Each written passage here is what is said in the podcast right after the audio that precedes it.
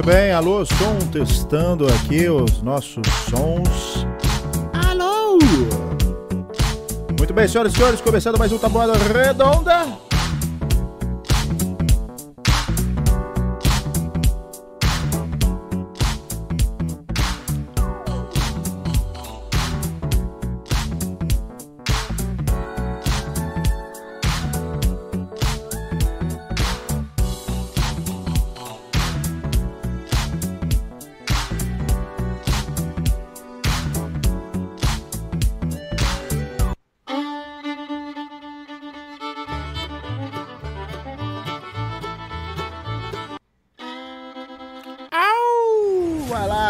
Senhoras e senhores.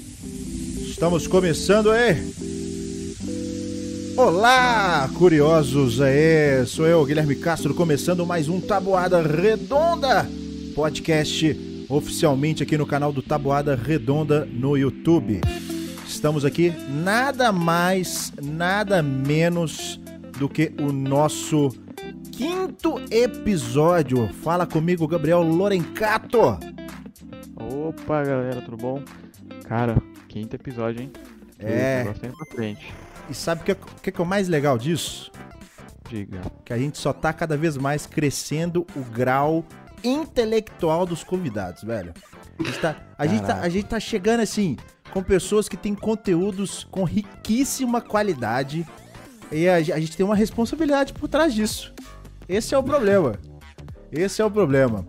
Então, pessoal, quinto episódio começando, estamos aqui mais uma vez. Se você quiser ouvir, ó, Tabuada Redonda Podcast, se inscreve aí no canal, os cortes das entrevistas, até mesmo a entrevista em si, fica aí para você poder acompanhar, certo, senhoras e senhores? Lembrando que estamos também no Spotify para você poder ouvir somente o áudio, tá? Então, a hora que você quiser, você pode seguir lá o nosso canal no Spotify, você ouve somente o áudio, a hora que você quiser, pausa, continua, ouve depois e continua e por aí vai, tá?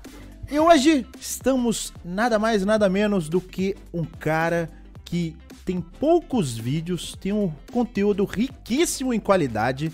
Isso mostra porque o cara tem poucos vídeos e tem deu um crescimento muito grande, cara. Estamos aqui com o Matheus Dino do canal Dobra Espacial. Seja muito bem-vindo, meu caro. Muito obrigado. Como é que vão? Tamo indo, cara. Tamo indo. Fico, Tamo indo. fico muito feliz aí pela sua participação nesse podcast nosso aí, número 5, velho. Muito obrigado pela Eu participação. fico feliz de participar aqui, pô. Caraca. Tá no, você tá no mesmo lugar aqui que o Ricardo tava esses dias. Ricardo do Um Passo Pequeno. Ah. É uma honra. É, o Ricardo Freire, né? Ricardo Freire. Exatamente. Engenheiro aeroespacial, hein? Muito bacana o papo. Mas, Incrível. e aí, Dino? É Mate- Matheus Dino ou Dino? Como é que é? Qual que, qual que é o melhor? Qual- É, ah, pode me chamar de Dino. É, Meus amigos falam que esse é o meu nome agora. Não, não é Matheus, tá tudo. Por quê? É, é boa. Matou a pau, Ricardo. Foi na faculdade, porque quando eu entrei, entrei em 2015 na mediologia, né, comunicação na Unicamp, e tinha mais um Matheus na minha sala, e esse Matheus é, é Matheus também, né, então para não Ah. confundir, eles diferenciaram por, pela única coisa que eles conheciam na hora, que o outro Matheus, ele era mineiro, então ele virou mineiro, Matheus Ah, Mineiro, e eu virei o Matheus Dino, porque a minha foto no Facebook era. Sabe aqueles mural que você coloca a cara? Tem um buraco que você bota a cara? Ah, é do seu Discord, Você não tá- é? você tava no dinossauro. É. Ah! Essa Ei. foto, cara, ela é de 2013. E ela foi tirada dentro do Instituto de Geociências da Unicamp. Acho que é esse o nome do instituto. Agora eu entendi, Perdão, velho. A foto dele lá no dinossauro. Tô vendo no Discord aqui, Faz cara. todo sentido. É exatamente isso. Ah, blowing agora. agora. Agora só vai ser chamado de Dino, velho. Até eu vou aderir a essa aí. É. Até eu vou aderir foi. Foi isso. Eu gostei do apelido, todo mundo tava adotando. Ó. Mas você tá Virou. falando. Você tá falando da onde? Unicamp é São Paulo, né? Campinas, Unicamp é- falar. É, Campinas. Campinas, São Paulo. Você é de Campinas? Sou. Nasci aqui, criado aqui. Ó. Ué, mas você tá, com- você tá conta aí, conta aí pra nós. Você tá com quantos anos? Como é que é? Cara, tenho 25 anos. Ah, Agora é tem que fazer conta, agora tem que lembrar quantos anos. Só conta até os 18 ou 21, né? Processando a informação. É, é. cara, é, 25 anos, tô, sempre morei aqui em Campinas, né? Entrei, é, entrei em comunicação aí na Unicamp em 2015, já me formei já. Foi em 2015? Comunicação, 2015. comunicação tem o quê? Quatro anos? Quatro anos. Eu Quatro. fiz assim, um semestre a mais ainda, que eu tava trabalhando, Ó, então deu aquela disparidade de horário, né? Mas... Você fala comunicação, mas fala o nome do, do curso inteiro. É, é, É, eu sabia que é. eu ia É, tocar nesse assunto eventualmente. Claro. É, o curso é mediologia, então ah, ninguém sabe o que é. Se você não ouviu antes, você provavelmente agora está se perguntando o que, que ele falou. mediologia. É. que nem biologia. Estudo. é, ah, dá pra matar um pouco aí. É, Ah, estudo é, do Facebook. É estudo do Facebook. É, exatamente. É, vai na origem da palavra, assim. É, é, mi- é mediologia, estudo de mídia, né? Mas da- no geral, assim, a gente aborda muita coisa no curso, né? Tem ah, desde teoria da comunicação em geral, né? Ah, coisas McLuhan, McLuhan, meu Deus. Cara, é, teórico, teórico mesmo de comunicação. Caramba. Tem também cinema, que a gente estuda dentro mais aprofundado. Ah, e tem outro lado que é mais novo, vamos dizer É. assim, que é internet, por exemplo. Que é, é o que eu mais gostava, né, de fazer. Uai, então dá É, pra ver o pode ver, resultado aí, né? Ah, A gente consegue ver aí. Dá pra ver o resultado. Inclusive, então, peraí, é mediologia. Então, será que, será que você já pode dar uma avaliação do nosso, do nosso contexto Será aqui, do podcast? Como é que é? Tá, Faz uma tá. análise aí. Tem um selo de qualidade do Matheus Dino aí? Selo de qualidade de mediologia. Se é que vale alguma coisa. Caraca. Caramba, velho. Mas e aí? Peraí, você trabalha na área ainda? Como é que tá o. o, o- trabalha na área? É, É, então, é, área de trabalho para quem é mediálogo, né? Que quem cursou mediologia é, é mediálogo. Abraço Ah. para todos os mediálogos, inclusive, que deve ter alguns assistindo aí que eu mandei o link. Me diálogo. Já- A área é vasta, assim, né? Então você pode fazer desde trabalhar com cinema, de maneira geral, sendo é, trabalhando em set direto, ou edição, é, coisas assim, ou produção musical, é, marketing, Caramba. Então, tecnologia, se você tiver é, puxado para essa área, né? Porque a gente tem até, um, até umas aulas de é, programação dentro do Ó. curso, né? Caraca. Então, então- início de programação. Então o curso é completo, né? Tipo assim, ele é bem amplo em, É, em conhecimento. mas é, sabe aquela coisa que você tenta abraçar o mundo e não dá? Ah, É meio que isso, porque o curso ele é novo, né? Ele é de, acho que foi criado em 2004. Ó, e- então ele tentou abraçar muita coisa ao mesmo tempo, assim, e nem tudo ficou redondo ainda, né? Tem muita coisa para melhorar no curso, como qualquer curso de universidade pública, virar mas especialmente esse, né? Porque, enfim, ele esse curso meio que nasceu da cabeça das pessoas que queriam falar de, fazer um curso de comunicação dentro da Unicamp, né? Dos professores que já trabalhavam lá, que ele fica dentro do Instituto de Artes da Unicamp, né? Então ele tem gente que já trabalhava com arte, que tentou puxar para esse lado, teve gente que eh, trabalhava no departamento de multimeios, que tem, que é um departamento de pós-graduação dentro da Unicamp. Então ó. essa galera tentou puxar mais para o lado teórico, por exemplo. Então você tem todas essas vertentes lá dentro, né, que moldaram o curso, vamos dizer assim. Mas em relação assim, atualmente você tá trabalhando com. Uhum. É, eu tô no meu último mês de trabalho, na verdade, formal. E aí vai ser, pá, contratado. Vem cá, vem pra mais. Ou então você tá saindo fora. Então, Não, ah, tô saindo fora. Ah, tá. Acabou trabalhei com marketing durante. é, Desde quando eu tava na graduação ainda. Cara, que até da hora. agora. Agora é o YouTube, né? Agora é o YouTube. Exatamente. Agora é o YouTube, velho. Vamos falar um pouquinho também, né, logicamente, do Dobra Espacial, que é um projeto aí que você começou, tem o quê? Eu vi vídeo lá de 2015. Agora, quando o canal. Quando, quando você posta uns vídeos que dá certo, você deixa. Agora, quando você deixa uns vídeos antigos assim, você deixa no privado. Não sei o que, que é. Vai que tem alguma coisa lá É. mais. Cara, é que assim, quando eu era bem mais novo, é, eu já fiz alguns outros vídeos, bem mais novo assim, 2006, 2005, sabe? E o YouTube tinha acabado de nascer. E eu tinha feito um vídeo, eu me arrependo disso até hoje, eu tinha feito um vídeo de mágica. Eu gostava muito de mágica. Ó, Fiz um vídeo de mágica com baralho assim, e o vídeo explodiu por algum motivo, todo mundo começou a assistir. Que Mas mágica que era? Que mágica que era? Cara, De carta? De lembro. carta? é, a carta trocava de lugar no baralho.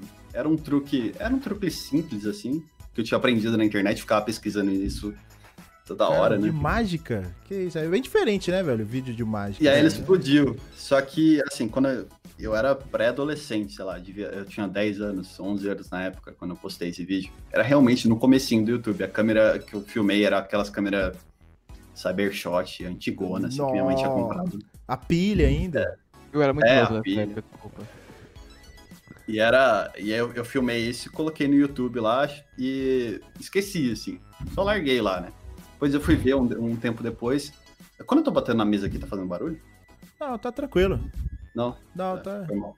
É, quando eu postei, esqueci que ele tava lá, né? E aí, um tempo depois, eu ainda era, ainda era criança, né? Ainda era pequeno. Fui olhar de novo, tinha um monte de comentário, assim. Um monte de hate também. Vixe. Mas Mas é a, péssimo a mágico. era legal, assim. Já chegou os É. haters no primeiro vídeo. Exatamente. E aí eu, eu cheguei, sei lá, tinha uns 14, 15 anos, em algum momento, assim, eu deletei a conta. Todos os vídeos que tinham nela. Caramba. E isso é provavelmente a coisa que eu mais me arrependo na minha vida inteira, assim. Porque é um, é um pedacinho Da tão sua história, né, velho? legal da minha história que, É. que eu apaguei.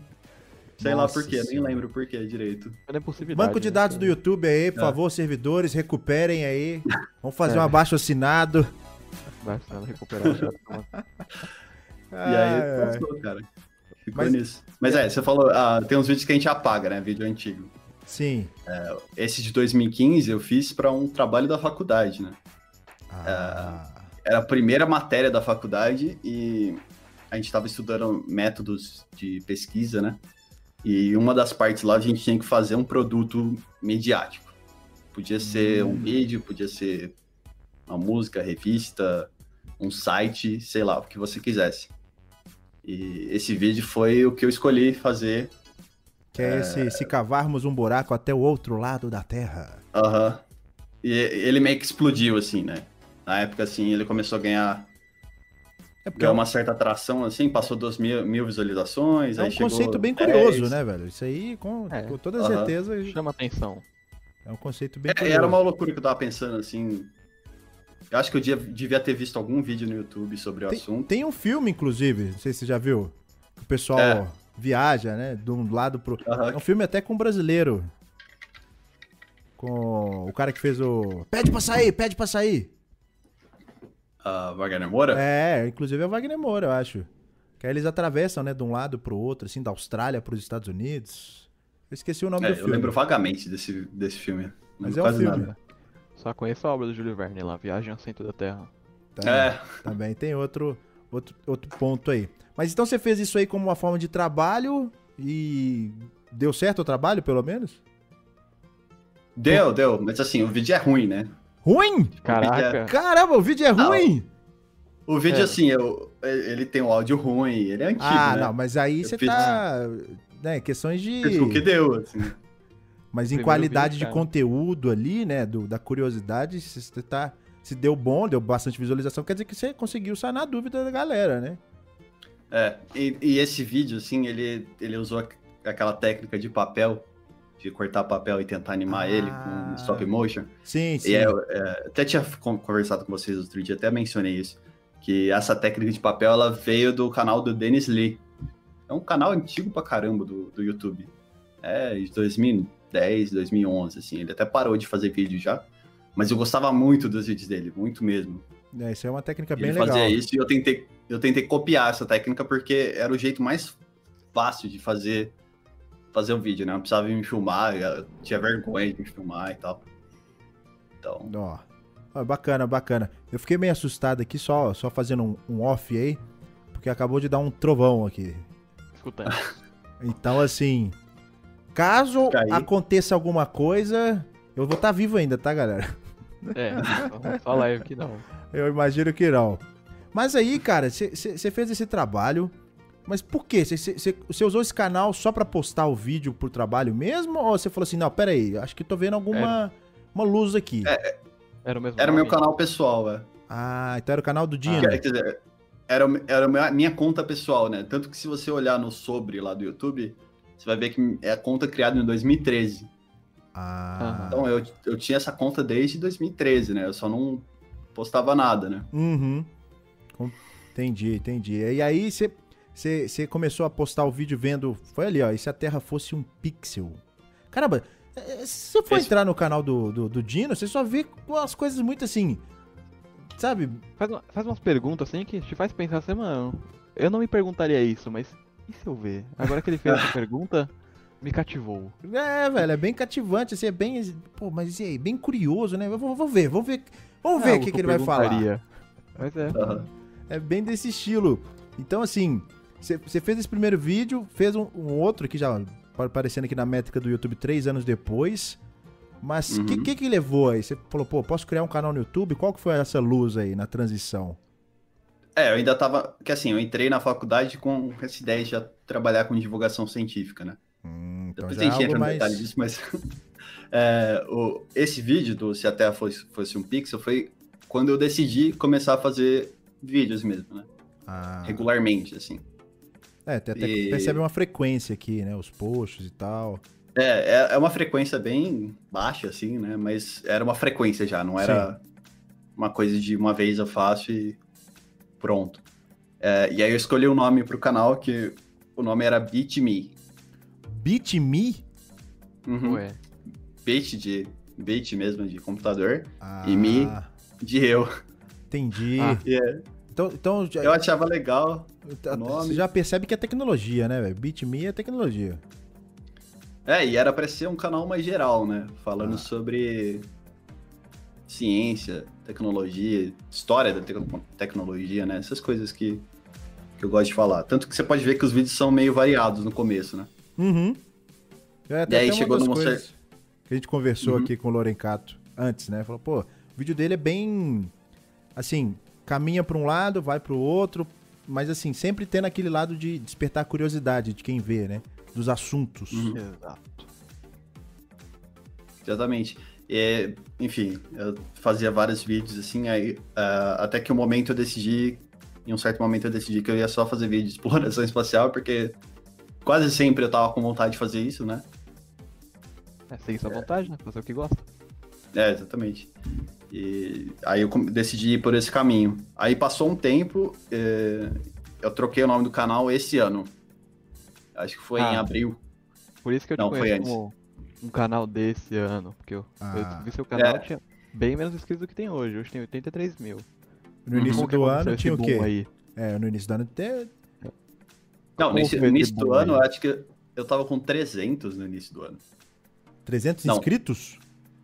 500 inscritos, mais ou menos, eu acho. Lembro mais. Agora foi de 0 a 100 ali, ó. Ah, Enga- engatou mas realmente é de máquina 0 a desse 100 aí, ó. Falta pouco pra bater 100, é. É. O que é, o, o vídeo que começou a, a trazer mais gente foi o, o- Qual que foi mesmo? Foi o da SpaceX aqui, não foi não? Então, teve o do lançamento da SpaceX. Eu falo porque eu conheci o canal dele por causa do lançamento da SpaceX. É, mas assim, antes disso, o, vídeo, o canal já tava começando a crescer. Em abril, ele começou a receber. Assim, eu recebia dois inscritos por dia antes. Uhum. Começou a aparecer 10 e 20. Assim, se você é inscrito no meu canal até quando tinha uns 600, 700 inscritos, a chance é que eu vi você se inscrever no momento que você se inscreveu. Eu ficava dando refresh, né? A gente falou disso inteiro. ontem. Ah, é. A O dia gente falou inteiro. disso ontem. É. Até ali os mil inscritos a gente fica dando refresh pra ver quem que aparece ali. Exatamente. Então a chance é que eu vi você se inscrever no momento. Eu lembro de cada número, assim. Olha Quando só. bateu 666, assim. Ué, tira print. É, exatamente. Bateu mil, bateu dois mil, e aí o cara vai, meu Aí o Deus! negócio começou a escalonar aqui. É. Começou a Ah, subir.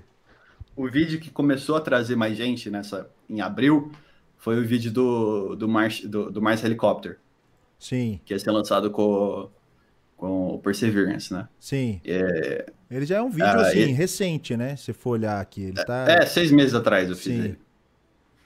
E ele ganhou, assim, é, bastante tração no começo. Bastante tração, assim, que 5 mil views, assim, na primeira semana, sabe? Ó, Eu fiquei feliz, né? Tava trazendo gente, assim. Então já quando chegou a época da, do lançamento da SpaceX, eu percebi que eu, eu precisava fazer um vídeo disso para explicar o que ninguém tinha explicado num vídeo estruturadinho, sabe? Sim. Porque eu sabia que ia ter muita mídia em cima. Então você já estava então, com. Você já estava, posso dizer assim, com o pensamento focado já, né? Já estruturado uhum. no que você queria fazer, aproveitando os momentos. Uhum. A mídia, Exatamente. A mediologia aí. ajudou, cara, não dá pra mentir, ajudou, realmente. Pensar desse jeito sobre. Aí eu fiz esse vídeo aí, tanto que esse, o último vídeo, an antes desse, que esse que foi que, que realmente bombou, que foi da, do lançamento tripulado da SpaceX, que eu queria falar também do, do último lançamento da Atlantis em 2011, e falar por que, que era tão importante para os Estados Unidos e tal. Logo antes, o último vídeo antes desse foi um sobre uh, emergência no espaço. E eu tinha feito ele quatro dias antes, e normalmente eu demorava um mês para fazer um vídeo que eu trabalhava, né? Eu trabalho ainda, né? Não mas... só nisso, mas no vídeo também, né? Porque o vídeo é trabalhoso. Querendo é, ou não. É uma produção. É. Mas aí eu percebi que eu precisava fazer aquele vídeo, então eu fiz o vídeo em quatro dias. No. E assim, não deu tanto trabalho quanto um vídeo normal, assim, é, sobre um assunto tipo o programa Apollo. É, mas foi bastante trabalho, assim, quatro dias é, montei o vídeo perfeito, mandei. Uh, mandei acho que dois ou três dias antes do lançamento, alguma coisa assim. E aí já aí começou o boom. A galera começou a se inscrever, aí Caramba. 5 mil inscritos, 10 mil. É o Por que a estação espacial não derrete. É. Cara, tem, tem, tem muito, muito vídeo interessante. Pode ter certeza que vão ter mais vários vídeos, porque dá para ver que existe uma pesquisa a fundo, né? Não só no assunto em si, mas na questão do que desperta curiosidade pro público, né? Então você faz um, eu acho que uhum. é justamente, eu acho que o seu curso já puxa para aí. Como que você consegue, né, engajar uma pessoa para que ela possa realmente buscar seu conteúdo? Dá para ver as aplicações aí, né? E principalmente uhum. as aplicações e o resultado disso. Tá aí, ó. Nitidamente. Isso aí. Uhum. Obrigado. Né?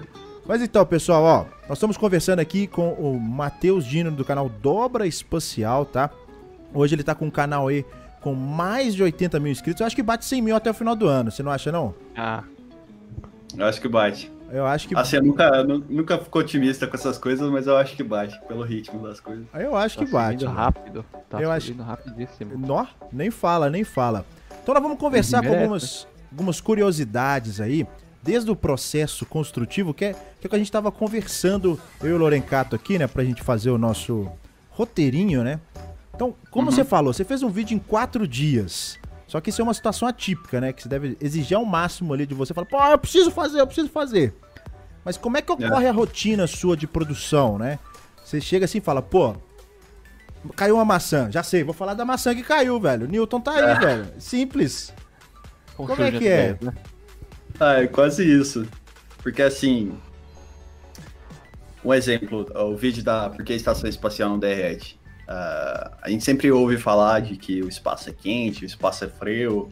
Uh, eu acho que em algum momento, assim, eu, vi, eu li ou ouvi alguma coisa sobre, uh, sobre isso e isso despertou curiosidade. Fiquei, ah, como que é o controle térmico, né? Eu sabia que a estação espacial tinha um controle térmico, mas eu não sabia a fundo como ele funcionava, né? Aí, aí eu pesquisei, né? Por, não, não, pesquisei com essas palavras porque eu não achei nada. Não, não dá pra é. achar nada. Se pesquisar assim, ninguém pesquisa isso. Né? Por que, que a estação é. não derrete? É. Aí eu, eu pesquisei lá, Thermal Control ISS. Ah, sim. É, tem que pesquisar assim mesmo, senão não aparece nada. Ó, então já percebeu. Aí comecei a ler. Hã? Não, então já deu pra perceber que realmente é um conteúdo que se você produzir isso aí, porque já não tem no Brasil, né? Então já é algo. É, no Brasil é deprimente. É, esse, esse vídeo especificamente ele não tinha nem fora, assim. Tinha pouca coisa ah, no YouTube sim. sobre isso. Então, uh, é mais difícil ainda porque você não tem um guia, né? Às vezes você tem. Eu quero falar de um assunto, aí já tem um gringo que falou sobre isso, eu vejo o vídeo dele, ele me dá um guia uh, para onde olhar, sabe? Como pesquisar, porque tem muito isso, né? Como que eu pesquiso sobre, uh, sobre o assunto que eu quero falar? Às vezes você não sabe nem como pesquisar. É só uma pergunta na sua cabeça. Né?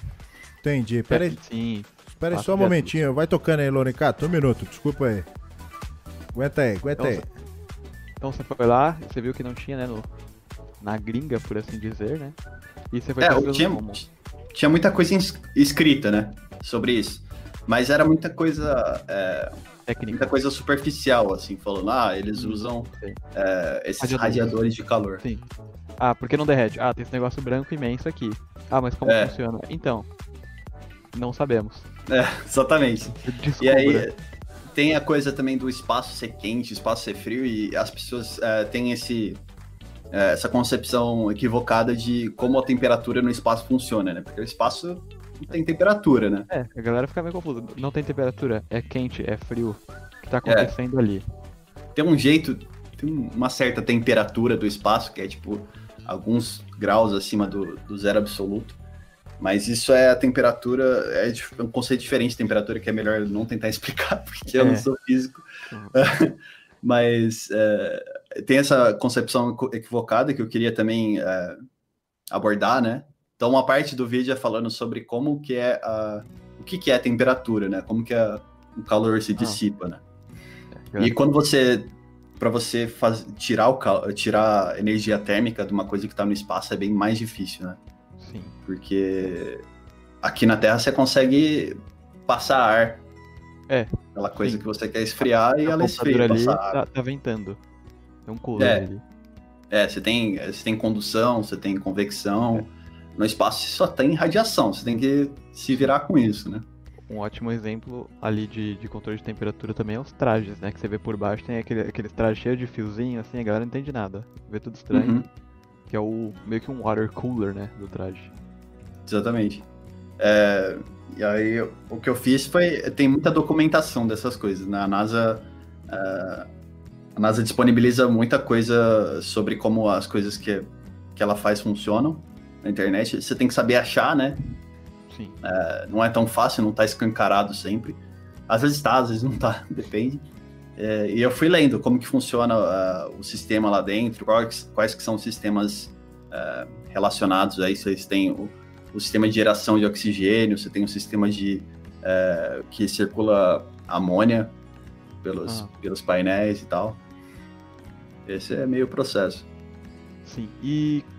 Ok, você falou como funciona a pesquisa e a produção em si do seu vídeo. Como você faz? Tipo, a coisa do vídeo mesmo. Como você define o roteiro? Aí ele voltou. Vou- E aí, Guilherme? Oi, pessoal. Ah, fez parte aí do. né? Chuvas. Chuvas. Tudo bem, tá rolando. É, minha roupa no varal, é isso que eu queria falar. Minhas roupas no Ah. varal. Gabriel, Gabriel me perguntou como é que é o processo de fazer o vídeo em si, né? Ó, eu queria falar que normalmente eu tento quebrar um assunto por quais são as perguntas principais relacionadas a ele, né? Ah, então, no caso da- desse da estação espacial aí, é, primeiro, como que calor funciona, como que a dissipação de calor funciona, né? Diferença calor e temperatura. ó. Então É, você vai bem a fundo, assim, tecnicamente falando, né? É, é- é que esse é o, é o começo do roteiro, né? Eu pego, eu tento, vamos dizer, a- a estabelecer os objetivos que eu quero atingir com o vídeo, né? Em relação à explicação. Ah, caramba, que doido. Você vai. Vai minuciosamente, né? Nos detalhes. É. Às, às vezes tem, tem vídeo que é mais simples, né? Por exemplo, ah, vídeo falando do, do pouso do Perseverance em Marte, por exemplo. Esse é um vídeo mais. Ele é mais Direto, factual, né? né? É, eu só tenho que falar o que vai acontecer, basicamente. E tem documento cru pra fazer isso. Normalmente vídeo assim demora menos tempo pra fazer. Mas Uhum. quando eu quero explicar alguma coisa, como que alguma coisa aconteceu ou como alguma coisa está funcionando, no caso desse vídeo, por exemplo, eu tento quebrar desse jeito. Fica mais Fica fácil de fazer o roteiro. Entendi. Então não é, não é um roteiro igual o nosso, né? O meu e do Lorencato aí. Taca tópico aí, tá bom. Nosso roteiro é, é em tá cheio de bolinha. Ai, ai. É tipo Ctrl C, Ctrl V. Pera aí, fala isso aqui, isso aqui. Ele coloca a bolinha e só vai apertando Enter. Escreve uma palavra Enter. É. Mas é, é assim que funciona é o processo criativo também, né? É, o começo, começo do, do, do roteiro é sempre assim. é, Você joga um monte de tópico e. E vai, Vai refinando. Como abordar? Exatamente. Mas aí, por exemplo, você falou que é, o vídeo seu, né? Esse que você já sabia, né? Do, do assunto, que ia predominar ali nos próximos dias. Você demorou quatro dias, né, para fazer. Mas em média, como é que é a sua produção? Você demora quanto tempo? Um vídeo, né, que você considera assim, pô, trabalhei muito nesse vídeo. Como é que varia essa questão de tempo, assim? Já ficou mais de um mês pra fazer um vídeo, sei lá? Já, já. Esse, esse da. Esse, de novo, esse da estação espacial demorou bastante tempo para fazer, porque muita coisa. É, muita coisa não, envolvida. Não pegou essa parte. Caramba. O Guilherme vê depois. né? É, perdão, é, interromper aqui. Não, tranquilo. É.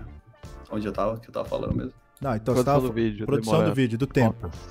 Ah, é. Então, um vídeo trabalhoso de verdade, assim, eu acho que um total de trabalho é umas 40 horas no mínimo. Pera, isso, isso pra então, roteiro, tudo? É, 40 horas de trabalho mesmo. Roteiro, roteiro produção, pacote, pacote, pacote. Isso... É, e aí eu consigo, atualmente, agora, enquanto eu trabalho, né? Por enquanto eu tô fazendo um por semana, né? Tem hora que eu consigo fazer mais de um por semana. Uhum. Mas aí são os vídeos que são menos trabalhosos, né? Que às vezes é. Um vídeo menos trabalhoso é um vídeo de 10 horas de trabalho, por exemplo. Caramba. Que, é, é, às, vezes, o, às vezes o que dá mais trabalho é roteiro, mas tem, tem vídeo que o que dá mais trabalho é achar as imagens que eu preciso. Uhum. Ou achar os documentos que eu preciso ler. E ler os documentos também, né? Então. É, esse, tem um trabalho de pré-produção também. Né? É, inclusive, a gente conversou uma vez, né? Junto com o Dina, entrou na Cal. Aí ele falou: Ó, oh, galera, eu tenho que sair aqui porque eu tenho que ler um livro para um vídeo. falei: tá. É, foi isso que ele falou mesmo. Tenho... Não terminei, inclusive, ainda. Tá, tá aqui. eu vou ali ler o livro aqui pro vídeo. Eu falei, pô, velho, o negócio vai muito a fundo. E realmente dá para ver isso, cara, nitidamente no, na produção. Um, um dos seus diferenciais é justamente. O pessoal até comenta bastante isso, né? A maneira com que você fala, sabe? A dinâmica que você fala dentro do vídeo. Dá um ar meio mistério, sabe? Essa, uhum. eu, eu, eu, eu sinto isso. É uma coisa bem, bem gostosa de se assistir, tá? Se eu falo na mais pura verdade mesmo, você se envolve na construção do vídeo, sabe? Então isso, uhum. isso é um dos diferenciais e justamente isso que a gente chamou, né? Justamente para conversar com alguém que tem um, um conceito diferente aí, não é só mais um, sabe? Que tem um uhum. conceito diferente pra gente para entregar pro mundo aí do, da internet, das curiosidades. E não só isso, né? Como você falou, né?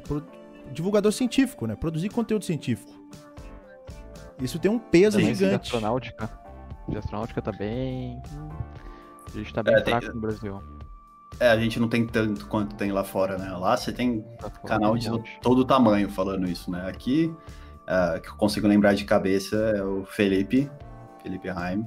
Uhum. Tem, o, tem o Sérgio, né? O Sérgio tá sempre falando disso. É. é tem o, tem o, o, o Ricardo também, que fala disso. Sim. É, e tem mais uma outra, uma outra galera, mas realmente é muito mais lá fora. Aqui tem pouco. E, e você, acho que do diferente de todos que você citou aí, você entrega de uma maneira mais. Como é que eu posso dizer? Visualmente produzida, sabe? Uhum. Então tem um trabalho. Realmente é, é mais gostoso consumir um conteúdo assim. Uhum. Entendeu? É um conteúdo mais, mais tá visual. Certo. É, tá dando certo. A galera, certeza aí nos comentários deve estar tá falando isso aí. Só aproveitando aqui, ô gente, é, eu esqueci de falar isso no início do vídeo, né, do nossa entrevista. É justamente que se vocês tiverem alguma curiosidade, alguma pergunta para fazer diretamente para o Matheus Dino, fica aí até o final do nosso papo, tá? Geralmente o nosso papo dura em torno aí de duas horas. Fica aí até o final, porque no final a gente vai abrir espaço para vocês poderem deixar as suas perguntas pro Dino responder, né? Só não vale porque que chama Dino, porque aí já sabe. É. Todas selecionadas, né? Já sabe isso aí tudo. Mas assim, falando de produção é, científica aí no, no caso, eu acho que uma das coisas, né, que dá para perceber é que você tá no YouTube e, e, o YouTube você agrada um lado, mas tem o outro que não é tão assim. Ou seja, os haters, né? Os haters aí de plantão. Uhum. Hater é terraplanista. Ah, é, no caso do é. paciência aí. É. Como é, como é que é, o, é esse não. lado seu aí? Você tem muito hater? É lógico, eu, conteúdo eu, muito bom. Isso, contra a minha pessoa não costuma ter, né? São, são bem poucos, assim. Ninguém ataca diretamente a pessoa. é mais o conceito do que eu tô falando, né? Eles são muito contra. Uh, até a planista, né? Tem, a verdade que tá ali. Que eu falo. Tem nada, tudo que eu falo eles discordam, né? Então é natural que eles vão aparecer, né? Mas eu diria que 30% dos comentários do meu canal são. Caramba! Uh, são dessa galera. É que assim, não Caraca. fica aparente que eles somem antes de qualquer pessoa ler, né?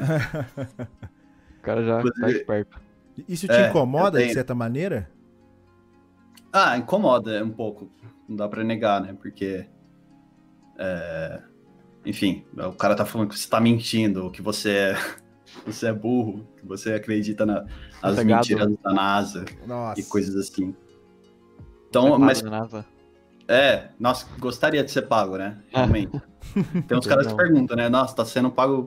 Quanto você tá sendo pago pra, pra falar essas mentiras? É. Quem me dera tá pago. Tô aqui numa ilha no meio do Pacífico, usufruindo dos milhões que eu ganhei da NASA. Isso aqui é só cenário só. Ah, é, é CGI, é CGI. É CGI. É, tudo é CGI. Mas é, a, além de eu, de, eu, de eu cuidar, né? Eu faço uma moderação bem pesada nos comentários, né? Pra isso não. Que é uma praga, né? Se eu deixar, vira, vira só isso os comentários. Do, Vai contaminar. É, tem o Carl Sagan, Sagan também, que é o, o meu moderador. Também é o moderador do, do Mensageiro Sideral. Ô, louco. É, então, é, ele faz esse trabalho aí, tá sempre respondendo as pessoas, tentando deixar tentando, tentando, ajudar quem, quem quer ser ajudado e banindo quem não, quem não quer ser ajudado, né? Quem é que tá fazendo mais tempestade no copo né? d'água aí, né?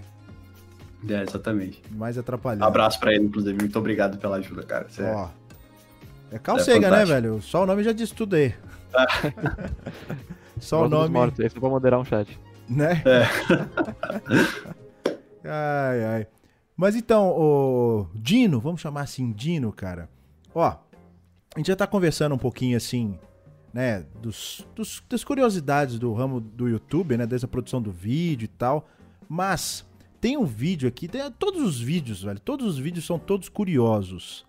Mas dos, uhum. dos mais curiosos, Lorencato, qual que você achou o melhor, velho? Qual que você achou assim? Falou, pô, esse aqui eu falei, putz, eu posso falar que. melhor. Pra fazer, inclusive eu fiz no, no, no canal lá, Game Consciência, eu fiz o, o Mars 2020, né? A missão Mars 2020 no Kerbal. Então, uhum. eu tive que procurar o conteúdo, eu posso falar, que eu pesquisei no canal do Dobro Espacial, velho. Caraca. Eu posso falar Lógico. isso aí, velho. Posso falar que eu pesquisei para poder fazer tanto rover, a chegada, pousar e tal, lançamento. Uhum.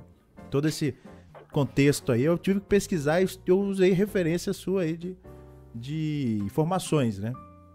Uhum. Então... É, é, isso que eu gosto de fazer também, de uh, servir como uma vitrine para o assunto, né? Então, uh, não sei se todo mundo, acho que nem todo mundo olha a descrição, mas sempre tem um monte de link lá sobre uh, praticamente tudo que eu usei para fazer a pesquisa, né? As fontes, Tem né? vídeo, livro, artigo. A maior parte está em inglês, né? Ah, faz é, parte. É a gente vive. É, faz parte. É. Mas. Mas aí, Lorencato, qual que é o vídeo, cara? Cara, melhor foi o vídeo pelo que eu te conheci, que é recomendado ali, é Como os trajes da Apollo funcionam. Eu achei muito interessante, bem abordado. Como os trajes da Apollo funcionam? Uhum. E aí, como é que funciona, Dino? Ah, funciona vários jeitos diferentes. O cara veste e respira. É, é. Caramba. Ah, o, o, Bom, tem... você tem que lidar com várias coisas, né, pro... na Lua, né? No espaço em si. Mas na Lua, especificamente, você tem que lidar com mais problemas ainda. É, basicamente, você tem que manter a pessoa pressurizada, né? Sim. Pra ela continuar respirando. Acho que o Lorencato travou, hein? Lorencato, meu Deus do céu, você tá sorrindo até agora, cara. Vai ficar com cãibra na cara. Aí uma hora é um, outra hora é outro, né? Pra variar. É. Ah, já já ele volta. Ah. É... Mas você tem que manter a pressurização né, do traje, isso normal, né? É... Você tem... também tem que manter a, a pessoa é... quente, fresquinha, é, né? Fresquinha. Fresquinha e quente, às vezes, depende da situação. Sim. Você tem que manter a proteção térmica dela, né? Senão Voltou? Tá voltou. de volta, tá de volta. Voltei. Aí. Descansa o rosto, agora que você tava sorrindo muito aí. É, dá uma travada. é, e você também tem que manter a mobilidade, né? Além das, de manter a pessoa protegida, respirando, pressurizada. Isso aí que é o mais complicado, né? É, o confortável, assim, não é tão importante, né? Mas você tem que andar, pelo menos. E mexer, é. né? Eu não sei na questão do Apollo, mas hoje eles priorizam muito também, né? A mobilidade. Porque quando você vai manipular é. objetos. Os trajes de hoje que a gente usa na, na estação espacial, eles são bem velhos já. Eles são da, da década de 80. Praticamente todos, assim. Se eu não me engano, no total a NASA tinha 40, 40 ou 50 trajes desses. Que é o EMU, Caramba. É, Extravehicular Mobility Unit. Que isso? Eu acho que eu, eu tenho um vídeo do jetpack da NASA que também, também fala desses trajes. Uh, mas uh, esses trajes são velhos já, eles vão ser substituídos nos próximos anos. Uh, e eles também sofrem quase que as mesmas mazelas que os trajes da Apollo sofriam, né? Que eles não são muito móveis, assim. Ó, eita, caiu, são... caiu. Deu problema. Meu Deus do céu. Caramba, hoje tá. Ô, louco. Pera aí, Lorencato, volta, Lorencato! Uh! Tá, então vou ter que tirar isso aqui. Hoje nós vamos ficar. Pera aí, calma. Meu Deus do céu. Pronto. Não! Aê, pronto. Tá aqui? Não tá? Meu Deus, velho. Ô, louco, olha a confusão que virou isso aqui. Meu Deus, velho. Olha... Meu Deus. Saiu do lugar, né? Saiu do lugar. Saiu do o lugar OBS completamente, é. Saiu tudo do OBS aqui. Vamos fazer uma. Aí, pronto. Aí, pronto. Deixa assim por enquanto. Lorencato deu, deu, deu algum problema lá. Acho que a chuva chegou lá, cara. É, é, pode ter sido isso mesmo. Eu acho que a chuva chegou lá, não duvido não. Certo, aqui, tá, acho que, acho que, meu Deus, cara, que problemão, viu? Que problemão. Desculpa aí, Matheus. Ou Dino, né? Que isso? Cara, faz parte. Nossa senhora. Faz parte, faz parte. Erros técnicos ao vivo é sempre complicado, né? Como diz o Faustão, né? uhum. né? Ao vivo é... é isso aí. Daqui a pouco vai ser eu também, do jeito que tá. Mas vamos tentar capturar assim por enquanto. E aí, se a gente tiver algum probleminha, ou o Lorencato voltar, a gente vai readaptando aí. Mas assim, dos trajes, uhum. Eu acho que o, o que eu consigo, que eu acompanho bastante foi o da SpaceX, né? Que é. foi o é. fator diferente, diferente aí. É, ele é visualmente diferente, assim, mas ele também sofre dos mesmos problemas que os outros trajes, né? Mas ele é, não dá para comparar ele com os trajes da Apollo, por exemplo, ou os trajes que usam na estação, porque ele é um traje de voo, né? Ele não é um traje de, uh, de atividade extraveicular. Ah, é verdade, verdade. Então, ele, o que ele precisa é manter pressurizado uh, para você não morrer caso o veículo tenha um problema, né? Pode ter uma despressurização enquanto você está, principalmente quando você está sendo lançado ou quando você está voltando para a Terra. E uhum. o traje é um, é, um, é um jeito de garantir a sua segurança nesses momentos, assim, é um backup. Né? Uhum. E no caso... Mas se você vê uh, os astronautas, vai ter um lançamento da SpaceX tripulado mês que vem, você vai ver que eles tentam olhar para cima, eles não conseguem. É tudo travado, assim. O traje é todo duro, né? Parece que ele é super confortável. Não sei dizer se ele é mais confortável do que os outros antigos de voo, né? Mas é, ele não é tão comparável assim quanto os trajes de, de atividade. É, é, é à toa que eles fizeram, né? Justamente o, o modelo foi só para ficar dentro da, da cápsula. A SpaceX. Uhum. Teve também da, da. Da Blue Origin. Acho que é isso mesmo. Que eles fizeram um desenho, um design todo lá, uma foto. Tem, tem, é, tem que ter essa, esse conceito futurista, né? Uhum. É tem, o... tem um da Boeing também, que ele é todo ah. azul. Que ele é bem bonito também. Ainda mais agora a Boeing, né? Que tá quase conseguindo já realizar os seus primeiros passos rumo à é, exploração. Eles estão com, com, alguns problemas agora, que ele tem, eles têm a cápsula Starliner, né? E a cápsula deu problema no passado, quando eu tava fazendo a, a missão. Ano passado ou esse ano? Já, já, já não lembro mais. Mas a, a missão de certificação deles uh, deu problema, eles não conseguiram chegar na ISS. Uh, é, perderam, perderam o controle da cápsula, eu acho, foi, foi complicado é, teve agora também o da, da, da, Blue Origin, né? O New Shepard que pousou aí, né? O teste. Ó, o Lorencato voltou. Uhum. Voltou. Voltou, só que ele mudou de lugar agora. Meu Deus. Dá pra você clicar, acho que pra você trocar de lugar ali, ó. Tem um botãozinho de remover bloco. Como é que remove bloco? Pera aí, meu Deus, volta pra lá, Loricato. Como é que volta? Não, não. Aí, boa, gostei. Isso, o Lorencato tava ali. Vamos ver se a gente consegue voltar. Nosso layout aqui que eu demorei anos pra fazer. Aí, boa. Aí, agora sim. Cara, todo 4G agora. Teve que apelar aí, né, Lorencato? Ah, Wi-Fi Pegou pro. Ah. Ai, ai. Pronto, o Lorencato voltou, estamos aí de volta na ativa. Alguns probleminhas técnicos, faz parte, galera, faz parte. Mas então, Lorencato, a gente tava falando dos trajes aí, né? Que estavam tanto da Apollo, da SpaceX. E se eu não me engano, eu acho que era o da. Era o da. Foi a Boeing que apresentou? Acho que foi a Boeing, não foi a Blue Foi a Origin. Boeing. Que apresentou um todo um design futurista e tal, Sim, pra bater de frente junto com a, com a. Com a SpaceX, quando divulgaram. Eu acho que eu não vi isso. Não tô, É não um tô traje lembrado. da Boeing. É, tinha um. Ah, esse traje eu vi.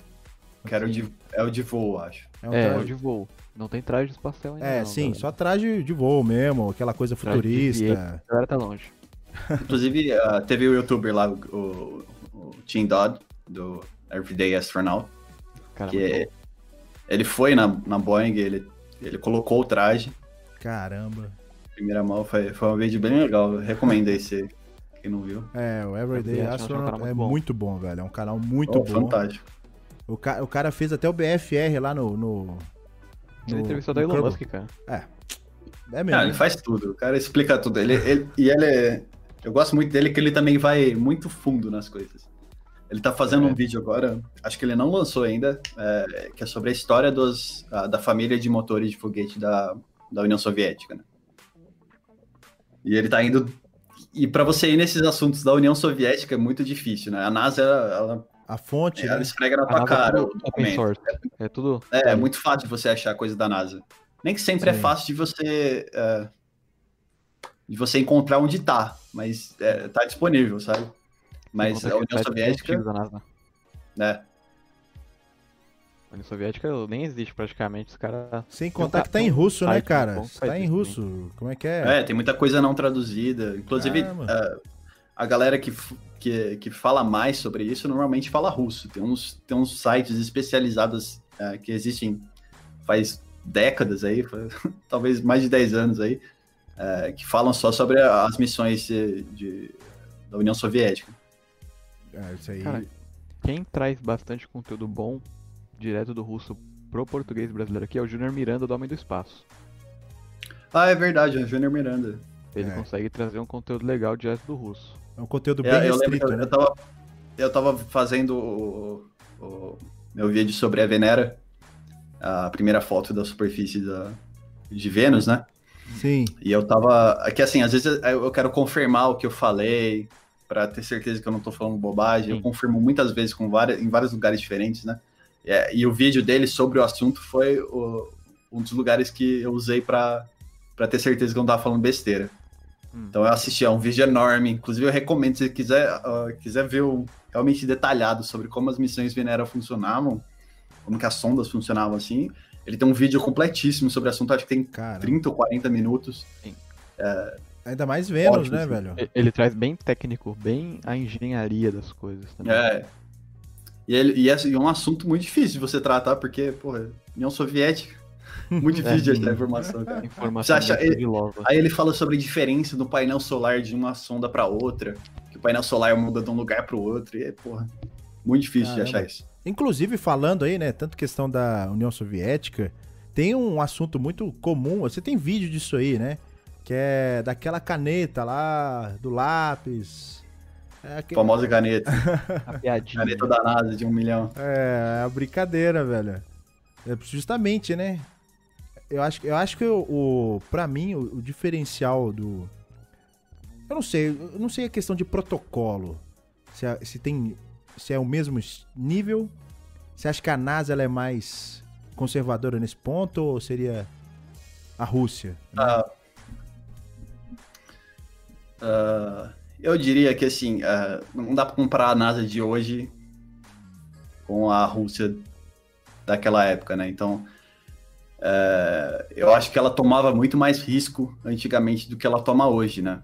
E Mas essa é uma crítica dos objetivos, que... né? Mas para chegar ah, nos objetivos. É, é, e a quantidade de dinheiro que você acaba gastando por não tomar risco. Quando eu falei de tomar risco, não é colocar a vida de astronauta em, é, não é, em jogo, sabe? É, é tomar risco de tentar uma coisa nova, sabe? Tentar um jeito de, é, de fabricar um foguete diferente. Então, os processos de certificação para voo tripulado eram, eles são muito trabalhosos, muito longos, uh, e ela depende muito de do, do apoio do Congresso, né? Porque ela depende do, do dinheiro que ela ganha anualmente, né? Então é. tem uma questão política. Se você é, tentar uma coisa muito diferente e ela der errado com o dinheiro público americano, é, é muito provável que no ano que vem você vai receber menos dinheiro do, do Congresso, né? Tem todo esse peso. Então é, a NASA tem esse problema. E tanto que ela gasta, ela gastou muito dinheiro no, nesse foguete agora, que é o SLS. E tá gastando, né? Uh, tá, tá gastando até agora. E o, o foguete era para ficar pronto anos atrás. Ele não, não, não foi lançado nenhuma vez ainda, né? Saiu agora, eles fizeram o Static Fire, né? Do, do Solid Booster. É, sim, exatamente. É, e você vê a animação assim de 2013 do SLS, quando eles estavam falando que ia lançar em, sei lá, 2018, ah, que ia ter uma missão 2020. Também atrasado, né? É, é, engraçado você ver, porque é muito. É, é muito gasto para pouco resultado, né? Então. Eu acho que foi daí lugares... que. Eu, só, uhum. eu acho que foi daí que surgiu a iniciativa privada, né? Como uma forma é. de tentar lucrar e de fazer entrar dinheiro, né? É, entrar dinheiro de fato. Já que na NASA é. não tem como entrar dinheiro. É, é, a NASA, ela abriu agora o maior acerto, acerto dela nessa última década. Muita, muito jornalista do espaço fala que essa década agora de 2010 até 2020, ela foi a década perdida para a NASA quase. A gente fez pouco progresso porque a gente não tinha um veículo para para lançar, a gente não tinha um veículo para colocar o astronauta dentro para lançar para a ISS. A gente, é, a gente, né, a NASA no caso, é, ela era totalmente dependente da Rússia para lançar os astronautas para a estação. Então, chamam de década perdida. Mas uma coisa ela acertou foi no, no Commercial Crew Program. Colocou a SpaceX e a, e a Boeing, né, para fazer isso. Mas isso com muitos, é, a Boeing muitos tá atrasada, hein? É. Uhum. A Boeing a tá Boeing... só atrasando, atrasando. É, tá, tá bem, tá, tá complicado o Starliner. É, tá bem triste a situação. Mas Espero assim, que eles resolvam isso. Mas assim, continuando o papo aí da, da, né, que a gente tava falando tanto dos Estados Unidos, da Rússia e tal. Vamos tocar um pouquinho no assunto aí, né? Sei lá, talvez nessa, nessa corrida espacial, cara, pra gente poder tentar construir uma hum. ordem cronológica dos fatos para quem tá ouvindo, né? Porque às vezes acha que tudo que tá acontecendo hoje não teve né, um certo, uma certa experiência lá atrás, né?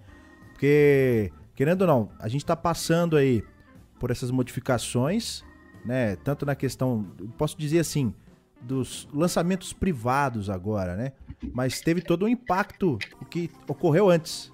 Né? Teve vários uhum. lançamentos lá, sei lá, primeiro homem no, no, no, no espaço, lançaram o cachorro, né? Daqui a pouco vai, vai ter a gente, velho. Né? Vai ir até gente. A gente mesmo que eu falo assim, civil, o cara vai falar, oh, toma aí, 2, 3 milhões, quero dar um rolê aí, com a minha namorada, tal, não sei o quê, com a minha família. Vamos passar o fim de semana em órbita aí, aqueles, né? É, é, é possível. É, mas tudo, tudo isso é dependente da, de uma única coisa, né? Que é diminuir o custo de, de lançamento, né? Uhum. Antigamente era muito caro, é, né? É, até hoje é, caro, caro, né? É. Mas antes Ele é mais você... barato hoje por, por conta da SpaceX especificamente, mas Sim. precisa ser mais ainda, né? É, o, o, o, o quanto que eu falo assim de caro você vê, o Lorencato chegou aí lá no, no Kennedy Space Center, né? Ele viu Saturn V. Então, assim, é um trambolho hum. de 100 metros, velho. Eu vou falar um trambolho mesmo, porque realmente é um trambolho, é um, é um míssil, né? Quase. Um grande. Gigantesco. Realmente é um míssil. Um pouquinho grande, só um pouquinho. Né? E aí você começa a ver qual, qual é o tamanho do, do Falcon. Não é muito Eu acho. Não. É. São 60 metros, não é? Eu acho que é 60. Aí, 62, eu acho. Tudo bem que não tem Deixa a mesma mesma capacidade, né, de interceptar o alvo lá. Então, é, mesmo... 70 metros. É. Mesmo Uai, o Falcon tem 60 metros, mas mesmo assim, ah, ele consegue levar bem menos carga se fosse proporcionalmente a um Saturno 5. Cara, mas ele pousa. E aí? É. Mata essa. Você não consegue matar essa, cara. É, muita gente fala, nossa, por que, que, a NASA hoje não pega os foguetes que ela usava no programa Apollo é, para fazer coisas incríveis, assim, para voltar para a Lua? É, é porque é caro. Dinheiro. Porque não, não tem motivo para você investir num, num lançador, é, um super heavy lifter, né? Que eles falam.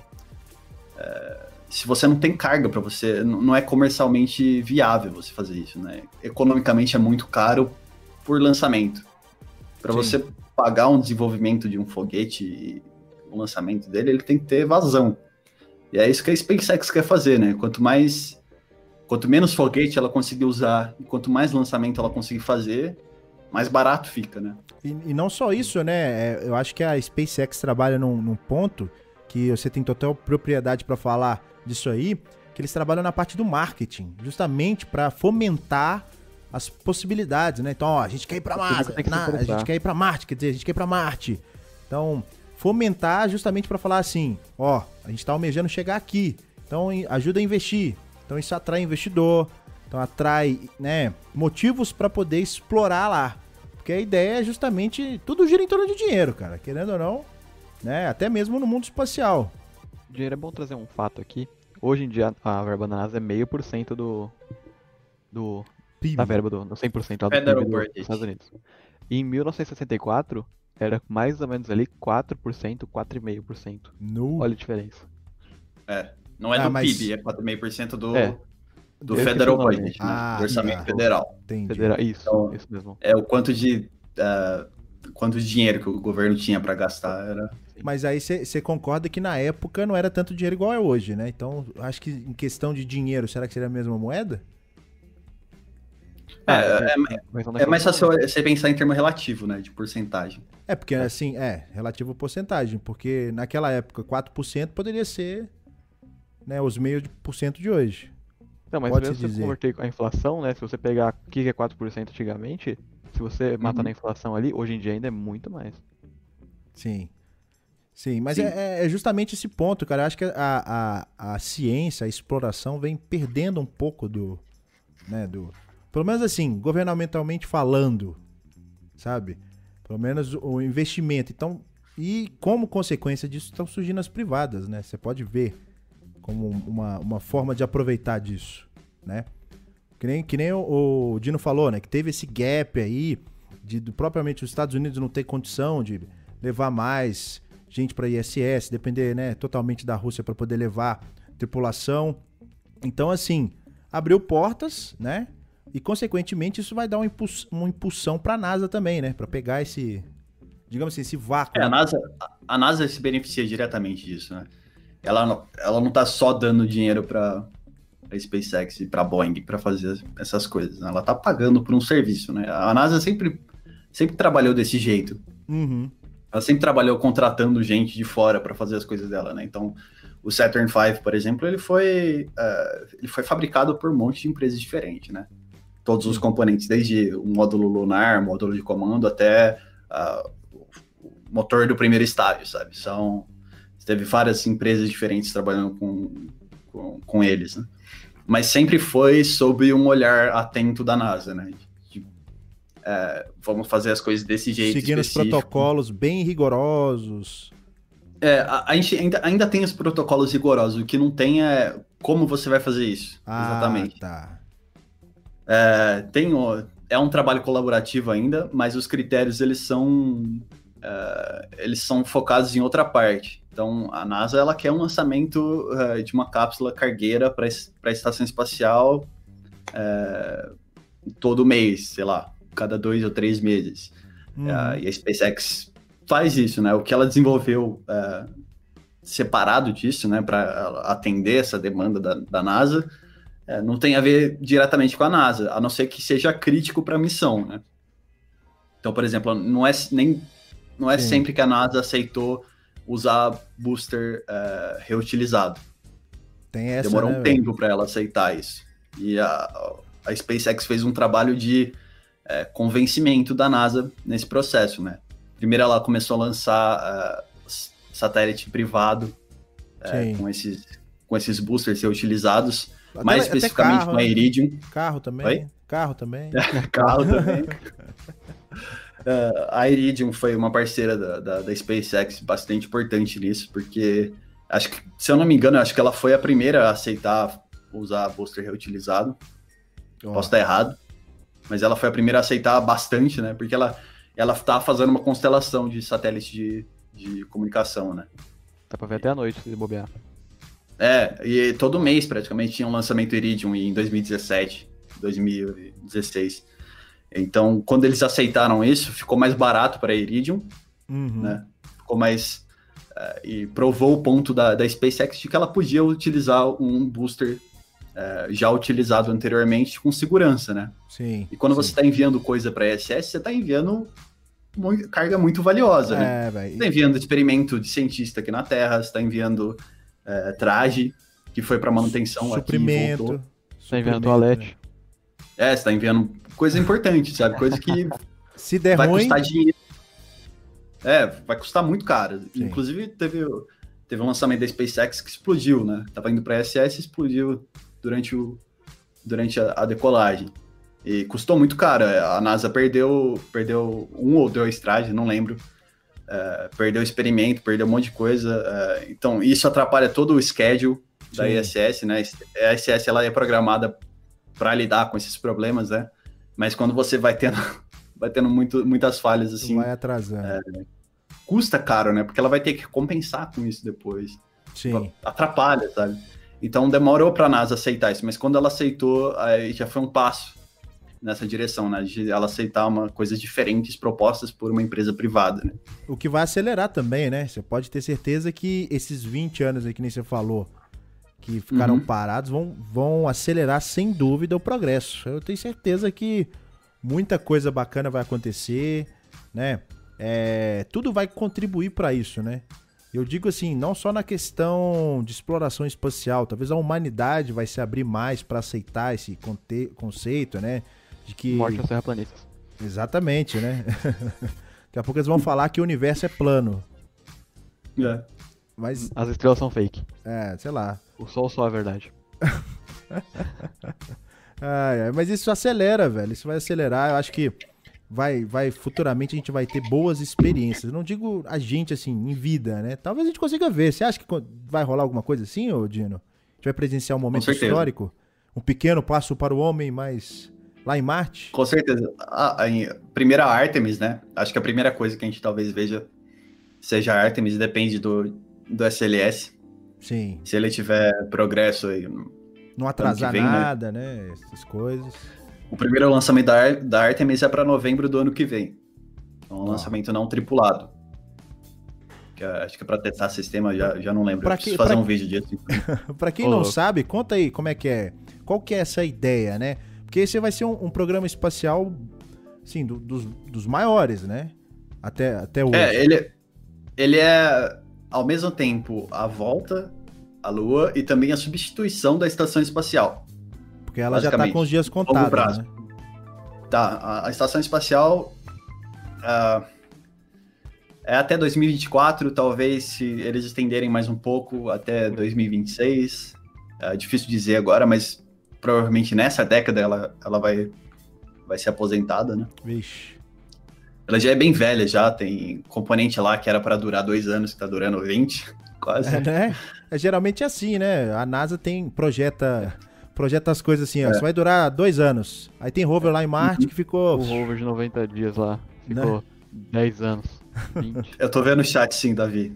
Eu vi o chat aqui agora. Ó... Oh. É, então, o que a NASA precisa, não só a NASA, mas outros países também, é de um ambiente de microgravidade, um lugar para fazer pesquisa, né? Sim. É, você não, você estar em microgravidade oferece muito benefício é, que não, não tem como se resolver aqui na Terra, né? Por exemplo, uh, um dos vídeos que eu fiz recentemente sobre sobre o café no espaço, eu falei sobre uh, a capilaridade, né? Que é um dos estudos que A gravidade é... influencia, né? É, foi um campo que foi muito beneficiado pela ISS porque ele ajudou a fazer pesquisa nessa área uh, de capilaridade sem influência da gravidade, né?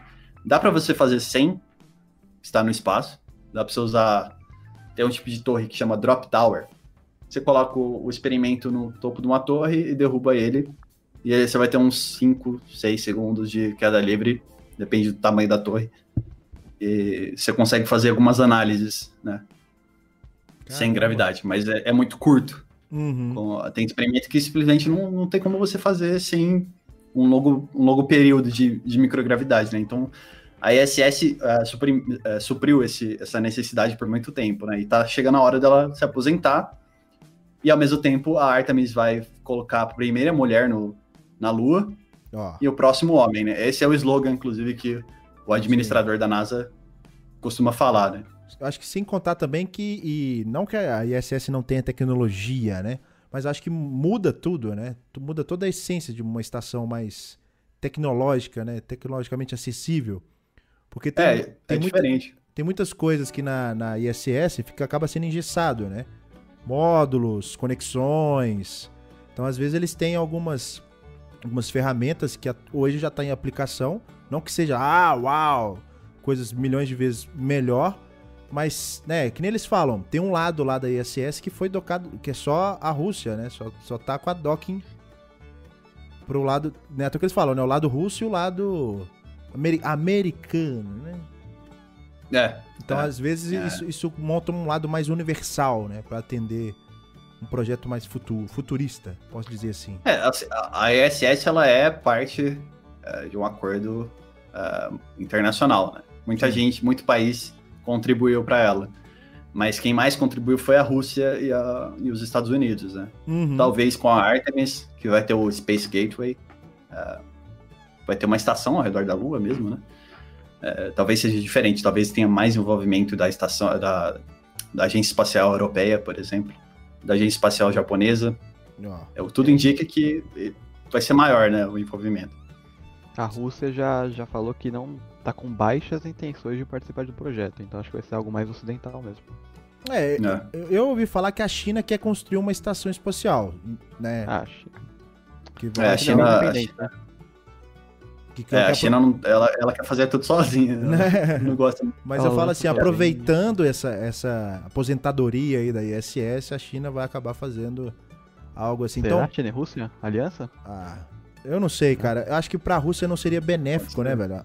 Acho que a órbita da Terra já tá algo meio saturado, assim, sabe? A gente consegue né, chegar outros passos. Que nem eu, eu, eu, vi o papo lá do Sérgio Sacani, no, né, no Space Today lá no, no, Flow.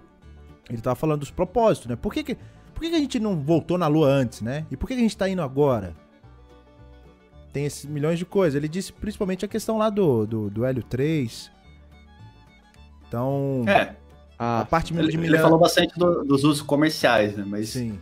Uh, Mas é isso aí que, dá, que dá né, base para a coisa acontecer.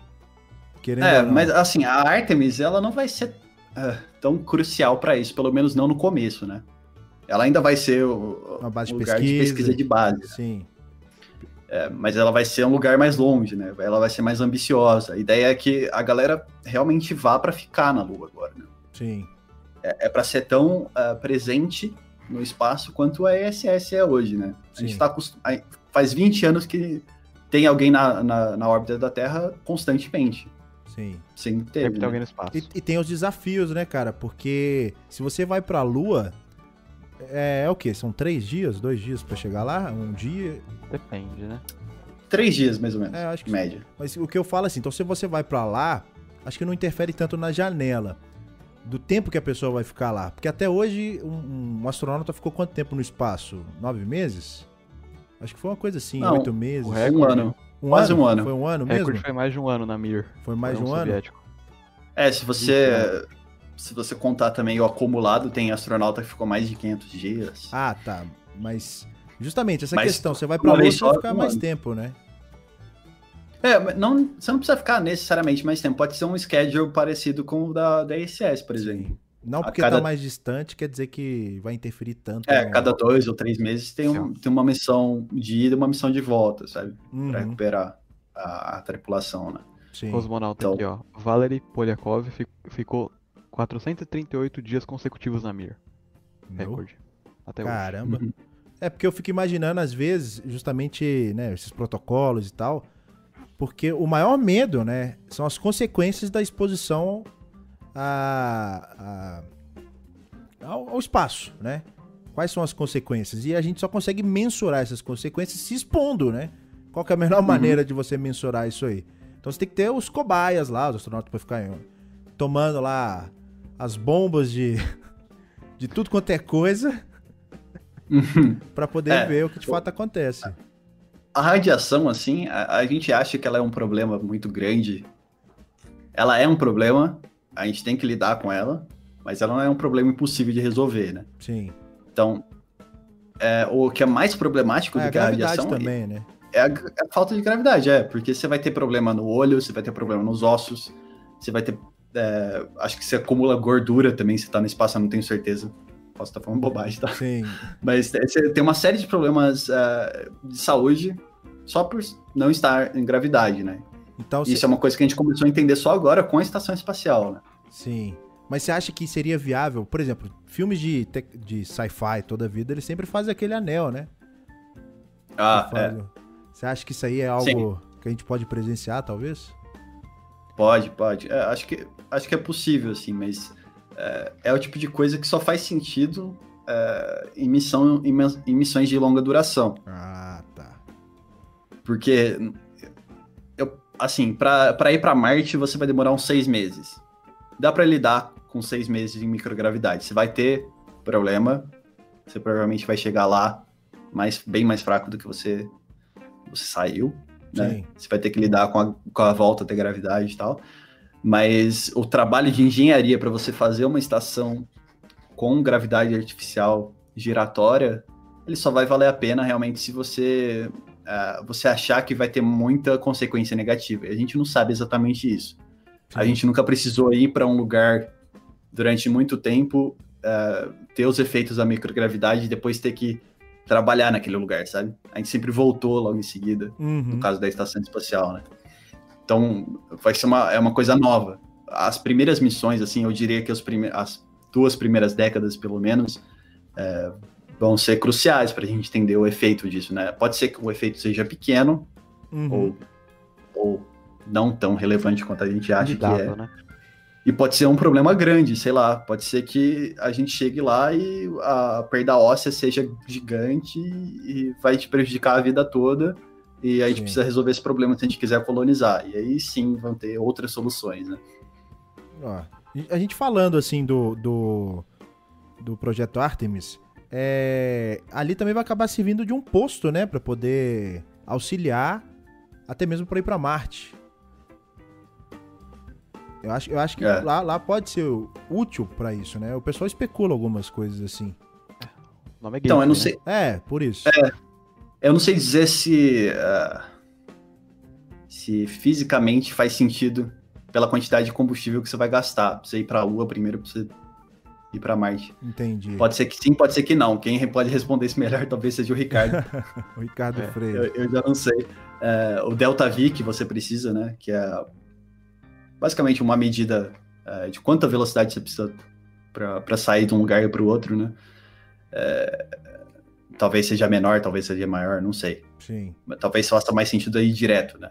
Mas é, é, é, é essencial, o gateway é essencial para a gente entender como a gente vai para Marte também, né? Então, tem muito. Ah, o Elon Musk sempre fala, a gente vai para Marte ah, no meio dessa década, até 2030 a gente vai ter sei lá quantas pessoas lá.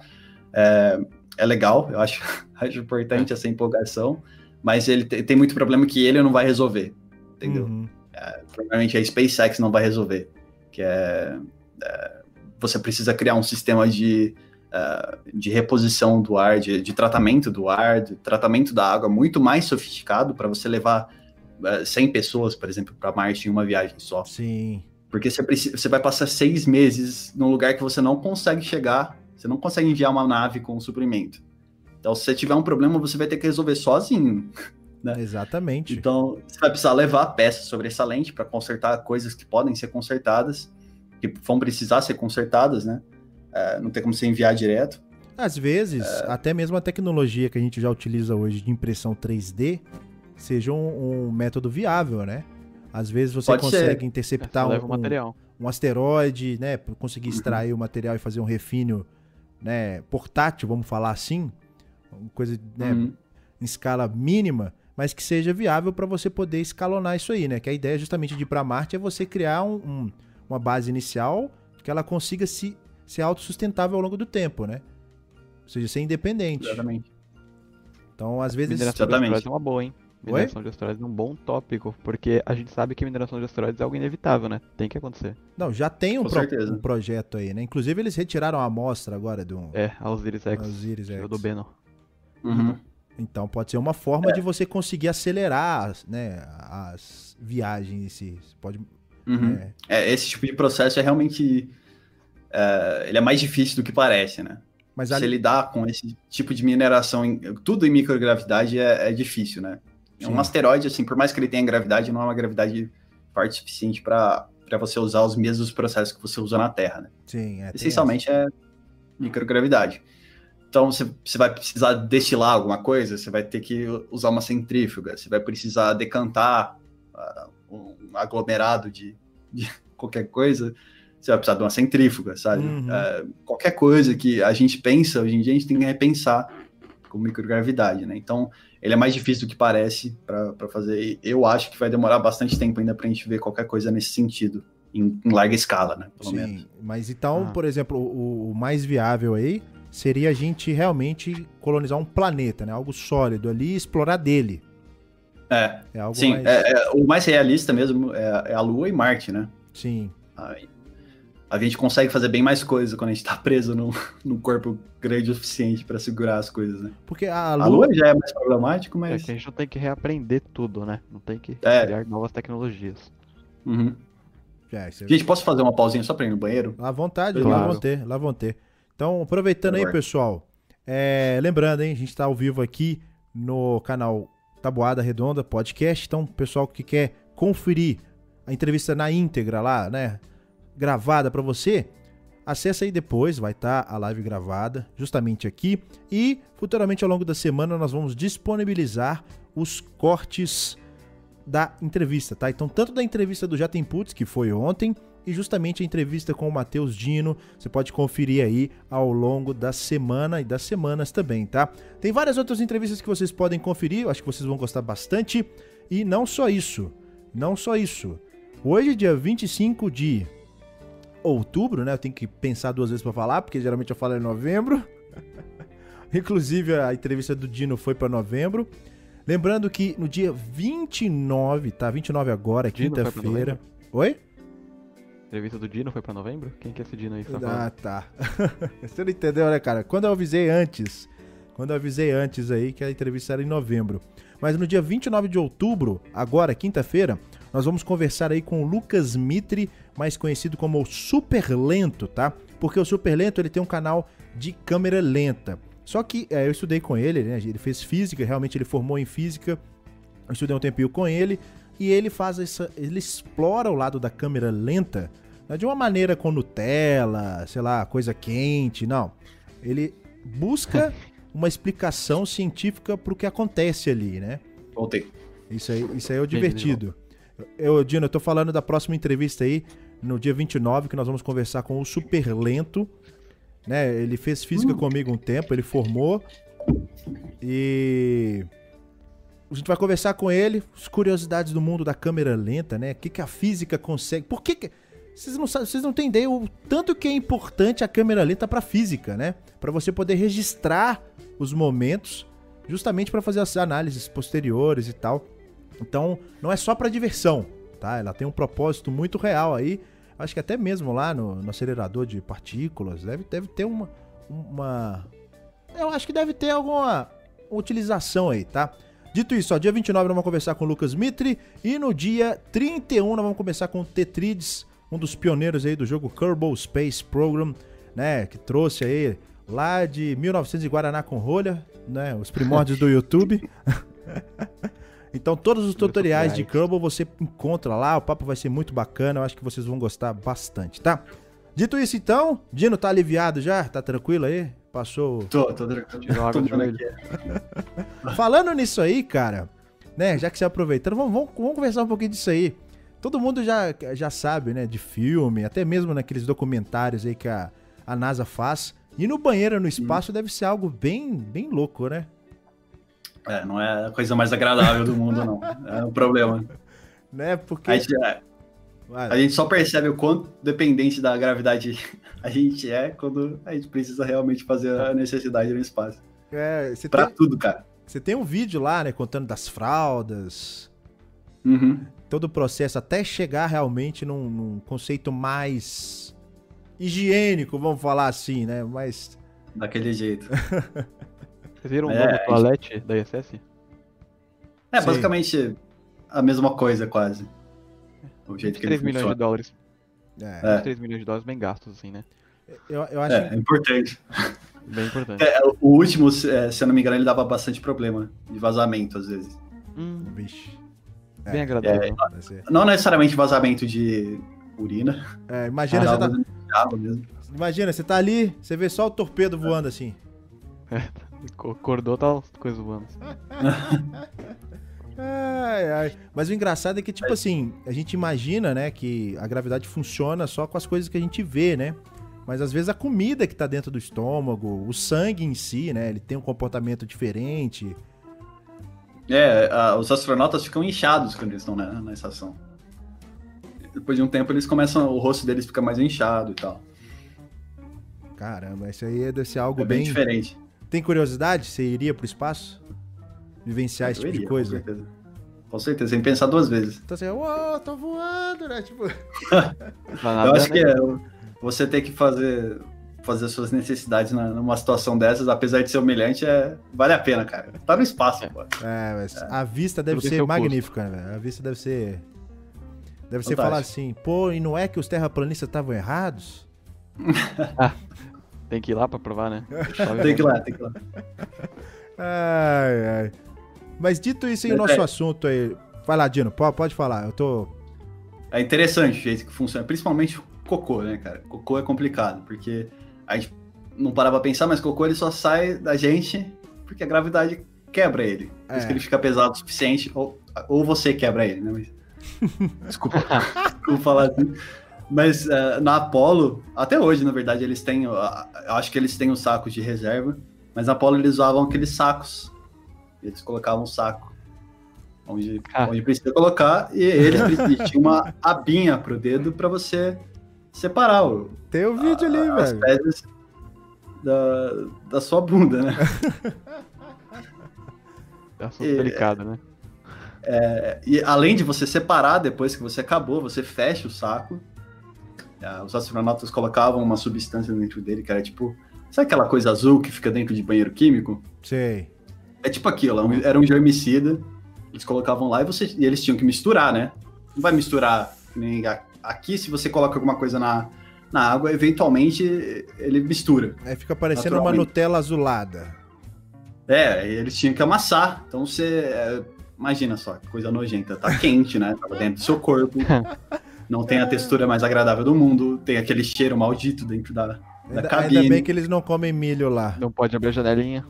Ainda bem que eles não comem. pode abrir a janela. Inclusive, quando, quando eles voltavam, a primeira coisa que as pessoas que ajudavam na, na, no recovery, né, da, da cápsula sentiam era o cheiro, né? Acho que até hoje deve ser fedido, né? Nossa. Acho que menos hoje em dia, mas até hoje, quando a Soyuz volta do, do espaço, deve estar deve tá fedendo lá dentro. Sim, é porque os é. caras ficam um tempão, né, dentro da. Pelo menos na, na é. janela de volta, assim, de ida. É que assim, a Apollo, ela não tinha. Ela não tinha os mesmos sistemas que a gente tem na ISS. Na ISS e nas cápsulas, eu acho. Não sei dizer na Soyuz. Mas na ISS eles têm um filtro de carvão ativado, né? Hum. E carvão ativado tem essa propriedade de adsorção. Então, então não fica ele... o cheiro. É, ele tem uma estrutura microscópica que a molécula passa por dentro do, uh, desses poros e ela fica presa lá, né? Por, por interação intermolecular, né? Uhum. Então é, o, o, cheiro eventualmente sai, demora um pouco, né? Não é tão rápido que nem aqui, mas eventualmente sai. Na Apollo, acho que eu acho que não tinha nada disso, se eu não me engano. Não era preocupação da época também, né? Eu acho que tal, devia ter, porque é, isso é importante também para alguns gases que a gente expele é, e, que podem acabar se acumulando, tipo é, amônia, por exemplo. Pode, ou alguns gases de plástico dentro da cabine. Então é devia ter alguma coisa assim. É, mas não era a mesma coisa que nem é na ISS. Na ISS é, é, é cheirosinho, eu acho. Ó, cara. Minimamente, pelo menos. acho que deve ter cheiro de metal. Um cheiro fortíssimo de metal. É, o, o que o, o, Scott Kelly falou no livro dele, Sim. esse é era o livro que eu preciso terminar, inclusive, que eu vou fazer um vídeo sobre a estadia dele de um ano no espaço. Né? Ó o spoiler, ó o spoiler, galera. Ó, anota aí, inédito, hein? Eu já li, pode mandar. o, que, o que ele fala é que tem cheiro. Uh, tem cheiro de, cheiro de pólvora, assim, vamos dizer. Hum. Não só ele, né? Todo astronauta fala que tem. É, é esse cheiro de gases, é dos gases que saem do, do metal quando ele está exposto ao vácuo, né? É o cheiro oh. de espaço, vamos dizer assim. Caramba. Tem esse cheiro de carro novo, vamos dizer. Às vezes é um... de metal mesmo. Quando você mexe muito no metal, né? Você, você vê aquela. As partículas que uhum. ficam, até mesmo do enferrujado, você, você sente o cheiro, é. um cheiro meio. Não tem como descrever muito. Quente. É. Sabe o cheiro de ferro quente? É mais ou menos uhum. esse cheiro de metal. Tá, e como Deve é ser que... alguma coisa assim. Ferro quente é metal, velho. Assim, é mais ou menos o cheiro de... dizer sem ter sentido, né? Mas... É quando tá quente, você sente mais o cheiro, né? Quando tá hum. frio, nem tanto. Curiosidade, falando em cheiro, eu trabalhei com desenvolvimento de fragrância. Oh, fragrância. E essa não esperava. Porque eu sou técnico em química. Que isso? Não revelou Caraca. isso no início, hein? Pois é. é. Ah, não revelou eu isso no fiz, início. Eu fiz técnico em química, né? Terminei em 2014, logo antes da faculdade. Ó. Oh. Uh, no começo de 2014, acho que eu terminei, se não me engano. E eu trabalhei um ano uh, em indústria química, né? Trabalhei uma época numa fábrica de papel, Pô. fazendo análise de uh, análise da planta, né, de fabricação. Você pega água de vários pontos diferentes e uh, vê como que tá a água, quanto sal tem dentro, Sim. coisas assim. Qual a acidez da, da água, enfim. E eu trabalhei com, com desenvolvimento de fragrância, que era basicamente uh, você bota o potinho na balança de precisão e você vai colocando composto dentro. Até dar a fórmula ideal, assim. Uh, e, cara, tem composto de todo, todo tipo que você pode imaginar. Você tem desde cristal uh, de metanol, acho que era esse o nome, que é tipo um cristal de menta, vamos dizer assim. É, era o que dava um cheiro de menta que tem na hortelã e tal. Uh, e eram uns cristal desse tamanho, assim. Que você quebrava, fazia o pozinho, você usava o pozinho pra você pesar. Cara. E tinha uns cheiros horríveis, assim, porque tem. A gente não, não sabe, né? Mas tem uns cheiros de. Uh, de perfume que eles não são agradáveis, assim. Ainda mais em mas grande intensidade, usados... né? É, não, é cheiro fedido mesmo, cheiro de, sovaco, vamos dizer assim. Que isso?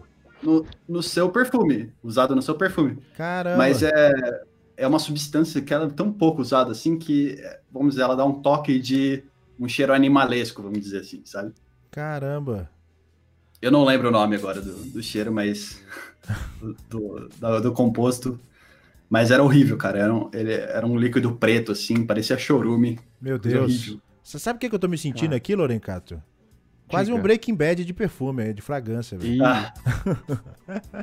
Cara, tá Só que é, química é o Breaking Bad do bem, né? É. É o Breaking Good. Breaking Good, né?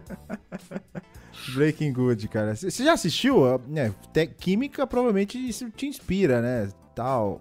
Não sei se tem muita coisa diretamente com a química, né? A trama lá é um pouco mais diferente, mas já assistiu é. já o Breaking, Breaking Bad? Bad? É. Já, já, já. É uma série que você fala assim, essa, essa é uma série para químicos. Ah, é legal, é, é, legal. É que não, não vai muito nesse assunto, né? É, mas... Pô, é, especificamente. Fica, é, fica implícito ali, você fala, pô, defende a química olha, aqui, ó. É, você vê o que ele tá usando. É. Você olha assim e fala, se tudo der errado, é isso que eu vou fazer da minha vida. É. se tudo der errado... É. Mas muito dos instrumentos que ele usava lá, é, é pipeta é, proveta. Bico, como é que é o bico? Bico de Bolsen, né? Bico de Bolsen. Bolsen. Bico de Bolsen, é. Ah, isso aí eu lembro, cara, isso eu lembro. Ah, viu? cara, até eu tô manjando. Ó, você pegava lá o Becker... E... Só isso que eu manjo também, acabou. Mas tinha que ficar assim, devagarzinho. Ah, cara... Exatamente. Ah. É. E aí, enfim, o cara que trabalha com química, ele reconhece. Eu já não lembro quase nada, cara, de dessas coisas, mas trabalhei um ano com isso, praticamente. Ó. Oh. E desistiu por quê? Então, é, eu, eu ia fazer química, né? Ou engenharia química, ou física. Mas é, eu queria, desde o início, uh, trabalhar com uh, divulgação científica, né? Então, uh, eu decidi ir para comunicação ao invés de ir para exatas. Eu podia ter seguido os dois caminhos, né? Faria sentido de qualquer jeito, daria para fazer divulgação é. fazendo exatas, né? Inclusive, que é, é, o que eu acho que eu devia ter feito, pensando em retrospecto. Sim. Não que eu me arrependa. É, mas... Segue a vida. É, mas é, acho que é, é, seria mais, é, agregaria mais, né? Mas eu decidi isso, só que a minha segunda opção uh, na, na, faculdade, quando entrei em mediologia, era física, né? Ó. Oh. Eu falo, oh, ainda bem que você não foi, ainda bem que você não foi pra física ainda. Guilherme falou aí, ó. Brincadeiras à parte. É. Eu fiz o tempo de Ainda física, quero assim. ir. Eu não, ainda quero ir pra física. Ó, é bom, velho, é bom. Mas assim, é, é uma área bem com muitos perrengues que desmotivam pra caramba. Esse, é, o, esse é o pesado. Eu digo assim. É que eu tô calejado já. Ah, de faculdade pública, pelo menos, tô calejado. Isso aí é Todos complicado. os problemas que podiam ter aconteceram. Né? Isso aí é complicado. Só pra você ter ideia, né? Só uma curiosidade: quando eu entrei em 2012, eu peguei três greves. Três greves. Em 2012. Então, assim, já tava meio que saturado. Eu falei, quer saber? Eu vou mudar. Tchau. Uh! Aí eu consegui uma bolsa e tal. Aí são outros, outros coisas, outras coisas. Engenharia mecânica. Mas uhum. é realmente, tem os perrengues, cara. Mas eu digo assim, até mesmo de curso, né? Porque você entra lá, você vem achando que você tá na é... base. Bitolado você vai ah, ficar, né? É, isso aí você fica bitolado. Você pode dizer com muito mais propriedade, você vai ficar maluco. Vai um delírio. Não, a, oh, a galera que tinha problemas psicológicos ali, né? Eu digo no sentido, né, de pressão mesmo. É que nem é, é aquela carga de pressão de vestibular e tudo. Mas a pressão de você tá, ralar, ralar, ralar, ralar, ralar e chegar lá na frente. Aí vai de cada um, é, vai de também da intensidade que cada um leva as coisas, né? Aí depois que eu mudei, eu posso dizer assim, eu fiquei mais relax, mais tranquilo, com, com, com um lance que eu acho que é bem legal, que é o que você faz, que é justamente assim. Tudo que você começa na vida, se você perde a inspiração, perde a essência, a coisa muda de rumo. Então, a, uhum. o papel do, do, criador de conteúdo, né, do divulgador científico, é justamente alimentar essa chama né, do uhum. que você vai fazer. Então, às vezes você vê, pô, eu quero fazer física, eu quero fazer química, que são cursos assim bem difíceis, né, para você concluir, para você chegar lá na etapa final. Quando você faz, você fomenta, né, você dá essa inspiração, você vai com muito mais força até lá o final, né? Porque você vê aonde você pode chegar com mais, né, mais certeza. Isso é bom, Sim. isso é bom. É, eu acho, eu acho bem legal a divulgação, essa parte da divulgação científica que é quase que uma vitrine do que você pode fazer como, uh, como uma pessoa que trabalha com, com ciência ou com tecnologia, né? Sim. Eu, eu acho bem. É, é, é o que me motivava a fazer a fazer exatas, né? Quando eu tava no, no ensino médio ainda, né? Uhum. Então assistia essas coisas, assistia o canal do Pedro. Pedro faz vídeo, Pedro Loss faz Sim. vídeo desde ah, 2013, sei lá. uh, conheci ele com aquele vídeo do buraco, buraco negro dele, que ficou super famoso, assim. Acho que o canal dele explodiu por causa disso. Por causa desse vídeo específico. Ele, ele então eu conheço de... ele desde quando ele tinha cabelo curto. E, e cara, ele, ele me incentivou, de, uma, de certo modo, a fazer física, né? Acabei não seguindo para esse caminho mas é, era um grande incentivo. É, isso é, isso é bom. Isso é bom. Sem contar que o Pedro lá também, no, no final dos vídeos, ele deixa um, meio que um dilema existencial, sei lá, joga um... Ah, não, o Pedro é... é sensacional. É muito Pedro bacana. mexe com a sua cabeça, cara. É. Se ele entrar no seu cérebro, você vai ficar uma semana... Meu Deus. É, é, isso é muito bom, isso é muito bom. Mas vamos lá, então. Dino, é, a gente já tá aqui com praticamente 1 hora e 35 minutos de live. E Exato. Vamos lá, vamos continuar nosso papo aqui. Lembrando, pessoal, até o final da live aí a gente vai responder as suas perguntas. Ou melhor, a gente não, né? Quem vai responder é o Dino. A Berlinda é ele aí, cara. Vocês podem perguntar o que vocês quiserem, né? Manda aí. Só não pergunta por que, que a Terra é redonda, ou é que é plana, sei lá. Não tem nada disso, não. Posso fazer pergunta? Posso fazer pergunta? Ah, agora? Ou é entrevista? É pergunta ou é entrevista? Ah, vou fazer pergunta, quero fazer pergunta. Ué, então tá, agora vai lá. É uma pergunta bem, mas. É, cara, você já assistiu For All Mankind? A série da Apple? Ah, não, ainda não. O, mas, o Carl Sagan tava puxando minha orelha um tempo atrás, que eu devia assistir. Você eu ainda não vi. Mas você sabe do que, que se também. trata? Assim já, né? A sinopse e tal, é. tem a ideia. Sim, sim. Uhum. Cara, tem que assistir. Então, acho que a gente pode conversar. Eu nunca assisti, mas o Lorencato não vai dar spoiler. Mas a ideia é esse, esse, conceito, né? De que as coisas foram ao contrário, tomaram outro rumo. Ah, sim. Foi... Você quer uma sinopse aqui? É, pra, pra galera que não conhece, o que, que é, é essa, essa, série? É, Só de contar que eu acho ruim, assim, que é da Apple, Apple TV, então aí já fica meio complicado pra mim. É, mas tá. a produção é muito boa, cara. O CGI lá é ciência de bom. Mas é... acessibilidade, né, cara? Eu não tenho aqui, ó. Eu não tenho. Aqui, olha meu celular. Tá quebrado, cara. Cara, mas é muito bom. O conteúdo é muito bom.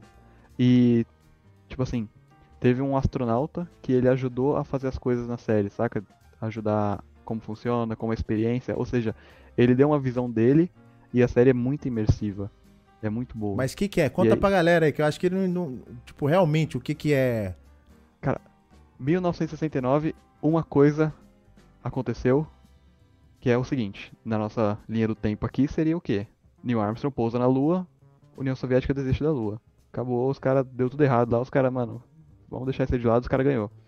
Só que lá, os soviéticos ganham a Lua. Eles pousam primeiro. Que loucura, E aí, em vez de a corrida espacial ser só sobre ir pra Lua, eles começam outra corrida, que é a corrida para criar uma base na Lua. E aí os dois lados criam uma base e começa Cara, essa disputa entre os dois de novo. Dá a pra imaginar isso, base, velho. que eles chamam de lá. Mas, mas tipo assim, eu fico imaginando, se, se a Rússia tivesse chegado primeiro, o que, que teria de fato acontecido, velho? Assim, isso, o, o Matheus pode cara. falar, o Matheus pode falar assim porque ele não viu a série, né? Então ele não tem né, influência. Hum. Você acha que as coisas. Você acha que a gente estaria tomando vodka agora em vez de tomar a Budweiser? é, assim, esse é, o, esse é o tipo de opinião que eu acho que é difícil dar, sendo. Mesmo para alguém de exatas, assim, porque é uma opinião muito mais. É, precisa de muito mais contextualização histórica, né? E de Sim. relação internacional. Mas eu acho difícil que os, os Estados Unidos des, desistissem do objetivo, né, de pousar na Lua. Mesmo após, a, após a, a Rússia. Se tivesse acontecido a União Soviética primeiro, eles iam pousar de, co de qualquer maneira, né? Sim. Com certeza. Talvez o objetivo é, viesse a ser outro depois disso, né? Depende de como, uh, como o americano médio ia lidar com isso, né? Às vezes ele podia ficar muito puto com o governo e achar que foi tudo um desperdício de dinheiro ou ele vai ficar legal Não. e achar que tem. Depende, né? É difícil de dizer. Acaba fomentando é... o público ali. É. Imagina se a Mas... corrida fosse para Marte, em vez de ser para Lua. É, é, é, seria mais difícil, com certeza. Duraria é. mais tempo a, a, a, corrida espacial. Seria muito mais dinheiro. Ia ser, ia ser uma loucura, velho. É. Manter os 4% de verba, não sei, hein? Ah, é porque, longe. É porque para chegar em Marte, a gente hoje em dia a gente já depende de muita pesquisa que foi feita na ISS, né? Sim. Sem essa pesquisa, a gente não sabia.